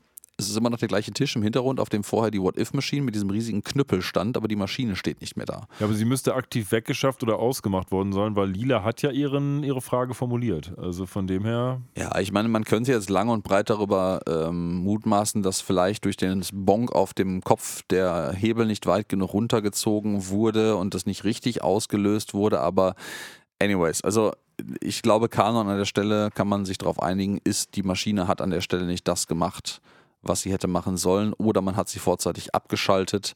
ja, oder sie hat Ähm, irgendeine Zukunft projiziert, die einfach falsch war. Ja, also bei einem, vielleicht war es ja das, das äh, Nicht-Zehnt des, äh, der Genau. Wahrscheinlichkeitseinheit, was sie erreicht hat, und es war nicht realistisch, was da gezeigt wurde. Der Fakt ist eins, mit dieser dritten Geschichte beenden wir das Ganze. Welche fandst du am besten von den dreien? Ich äh, mochte natürlich die Videospiel-Episode von Fry am liebsten. Ja, die ist natürlich am anspielungsreichsten. Exakt. Ne? Das, ist da, ich weiß nicht genau, da habe ich jetzt nicht drauf geachtet, aber ich glaube, da haben wir auch am längsten Zeit drüber verbracht, die äh, zu beschreiben, weil einfach so viel an Referenzen dabei passiert. Ich, ich glaube, die Wizard of Oz-Episode wäre tatsächlich mein storytechnisch zweites Favorite, aber die Bender-Episode hat einfach die meisten äh, Erinnerungen hervorgerufen. Ich fand die auch lustiger. Also ich fand die Wizard of Oz-Episode war irgendwie so ein bisschen pointless am Ende des Tages. Ja, klar, Lilas dunkle Erinnerungen oder dunkle, dunkle ähm, Charaktertiefen sicher, aber die hat so ein bisschen, ein bisschen meandert, fand ich, während die erste Episode irgendwie einfach so ein, so ein Gag-Feuerwerk war für mich. Also ich würde wahrscheinlich die auch die Mitte am besten finden, aber ich glaube, als zweiten würde ich dann schon die mit Bender nehmen. Aber wie fandest du es Ja. denn insgesamt? Vielleicht Ja. machen wir mal die Also, Gesamtwertung ähm, auf. genau, wir sind jetzt am Ende der Episode angekommen im Übrigen. Das haben wir, glaube ich, jetzt gerade nicht so. Ja, es ist jetzt gesagt. vorbei. Es blendet es jetzt ist schwarz. vorbei. Es ist vorbei. Es ist genauso knapp beendet worden, wie es angefangen hat, wie das Zwischenspiel zwischen den beiden äh, äh, Episoden äh, passierte. Und ja, also ich fand das eine sehr schöne Episode, aber ich mag diese Anthology of Interest Episoden von Futurama eh, auch wenn die jetzt nicht so häufig gesät sind. Äh, ich mag das Konzept und ich mag auch die Stories hier an der Stelle. Ich mag die, glaube ich, sogar lieber als die erste Anthology of Interest Episode, wo ich auch nicht mehr weiß, was ich da vergeben habe an Pünktchen. Ähm, aber die war sehr angenehm. Ich fand die Einzelgeschichten sehr, sehr gut, nicht plausibel unbedingt, aber das müssen sie auch nicht sein. Ähm, die erste Episode ist sogar eine relativ re ernsthaft realistische Darstellung, was passieren könnte, wenn Bender ein Mensch wäre. Das kann ich mir so gut vorstellen. Also diese ganze Enthemmung und äh, fehlende emotionale Kontrolle ist, glaube ich, bei ihm durchaus der Grundstein für gelegt, sage ich mal so. Ähm, die zweite Episode fand ich auch sehr, sehr, sehr angenehm. Also wie ich ja gerade schon gesagt habe, die ist auch sehr ja, in ein Feuerwerk an Referenzen auf Videospiel, ähm, sehr mittlerweile aus heutiger Sicht sehr alter Videospiel-Historie. Wenn man sowas heute machen würde, nochmal wäre ich gespannt darauf, was man da alles verpacken würde, weil alles, was da referenziert wird, ist ja schon vergleichsweise alt, selbst zum Zeitpunkt, als diese Episode veröffentlicht wurde. Also das ist äh, Minimum, ja, knapp, knapp um die 20 Jahre alles alt. Ähm, das heißt, schöne Ausblick, vielleicht Idee dazu, um mal jetzt ein bisschen von meiner Bewertung abzuschweifen, ist, ähm, man müsste, wenn man das heute nochmal dreht, etwa 20 Jahre alte Videospiele verarbeiten, die jetzt aus meiner Sicht gar nicht so alt sind eigentlich. Aber egal. Wir werden das ja Ähm, vielleicht in den neuen Folgen sehen. Vielleicht, vielleicht, vielleicht. Schauen wir mal. Ähm, die dritte Episode, wie gesagt, ähm, die erzählt eine nette Geschichte, aber die wirkt mir so ein bisschen zu sehr wie, wir wollten eine Wizard of Oz-Referenz mit Futurama-Charakteren machen, weil viel mehr ist das tatsächlich auch nicht. Da ist nicht irgendwie mehr Witz drin, da sind nicht mehr Anspielungen drin. Es ist einfach halt nur Wizard of Oz auf Futurama gemünzt und dementsprechend kann man machen, ist in Ordnung, fand ich aber jetzt nicht so mega pralle. Ähm, obwohl die mir immer noch schöner vorkam als die, die erstere Episode tatsächlich. Aber summa, summa summarum, ich glaube, da haue ich mal so aus dem Ärmel geschossene 8 raus. Die 8, nicht die 7, nicht die 9, sondern die 8. Die 8 soll es sein. So. Die 7 darfst du wählen, aber nur wenn du fortschreitest zu 8. So, so, so, so, so. Ja, verständlich, was du dazu gesagt hast. Ich sehe es im Wesentlichen ähnlich. Bin so ein bisschen traurig darüber, dass die Wizard of Oz Episode so für mich die schwächste Episode der drei war, weil ich mag eigentlich diese, sagen wir mal, etwas dunkel twistigen Jugendgeschichten, so wie Wizard of Oz oder die unendliche Geschichte oder solche Dinge. Das finde ich eigentlich ganz schön und umso schöner finde ich es dann auch, wenn man das entsprechend persifliert und äh, das auch vernünftig hinkriegt. Ich fand aber auch, so wie du es auch gesagt hast, dass das mehr so eins ist, so wir machen das jetzt und irgendwie müssen wir das jetzt hinkriegen und äh, ja, so, aber so einen richtigen äh, Endpunkt findet das Ganze nicht. Das hört dann irgendwie mittendrin auf. Ja, weil dann wahrscheinlich die Zeit zu Ende war. Da sind die beiden anderen Geschichten irgendwie besser, weil die mehr auf den Punkt kommen, weil die in sich mehr abgeschlossen sind und weil die irgendwie, jetzt mal abgesehen vielleicht von diesem Laundry-Ende der zweiten Geschichte, eigentlich irgendwie runder sich darstellen. Ich fand auch jetzt die Gags zum Beispiel besser in, in der ersten und zweiten Episode. Also ich will es auch gar nicht länger machen, als es sein muss. Ich habe mir tatsächlich, bevor du angefangen hast zu reden, auch schon im Kopf überlegt, was gebe ich der Episode und war gedanklich auch absolut tatsächlich bei einer 8 weil es ist nicht super krass gut. Dafür ist es dann vielleicht auch nicht, nicht emotional, nicht tiefgreifend genug, aber es ist kurzweilige Unterhaltung, die gut ist. Punkt, ähm, die auch besser ist, da würde ich dir zustimmen, denke ich, oder jedenfalls mindestens gleich gut wie Anthology of Interest 1. Und ähm, das ist eine Episode, die ich immer in guter Erinnerung behalte und die natürlich bei uns auch gerade mit dem dicken Bänder für sehr, sehr viele, ähm, ja, damals nannte man das noch nicht Memes, aber sehr, für sehr, sehr viele Witze untereinander gesorgt hat. Acht Punkte sind eine gute Sache und ich glaube, damit lassen wir es dann auch bewenden. Ja, sehr, sehr schön gesprochen, mein Lieber. Ja, ich muss gerade noch mal ganz kurz im Ausklang unserer Episode raussuchen, was wir denn jetzt als nächstes uns anhören. Da Ja. jetzt wird es ein bisschen wild und ich bin sehr froh, dass wir uns dazu entschlossen haben, die Sendereihenfolge zu wählen hier. Die insgesamt 48. Äh, Futurama-Episode ist jetzt unsere nächste und da springen wir jetzt auch in die vierte Produktionsstaffel direkt rein. Das ist nämlich Love and Rocket, Liebe und Raketen, die wir beim nächsten Mal besprechen werden. Keine Ahnung, was es ist.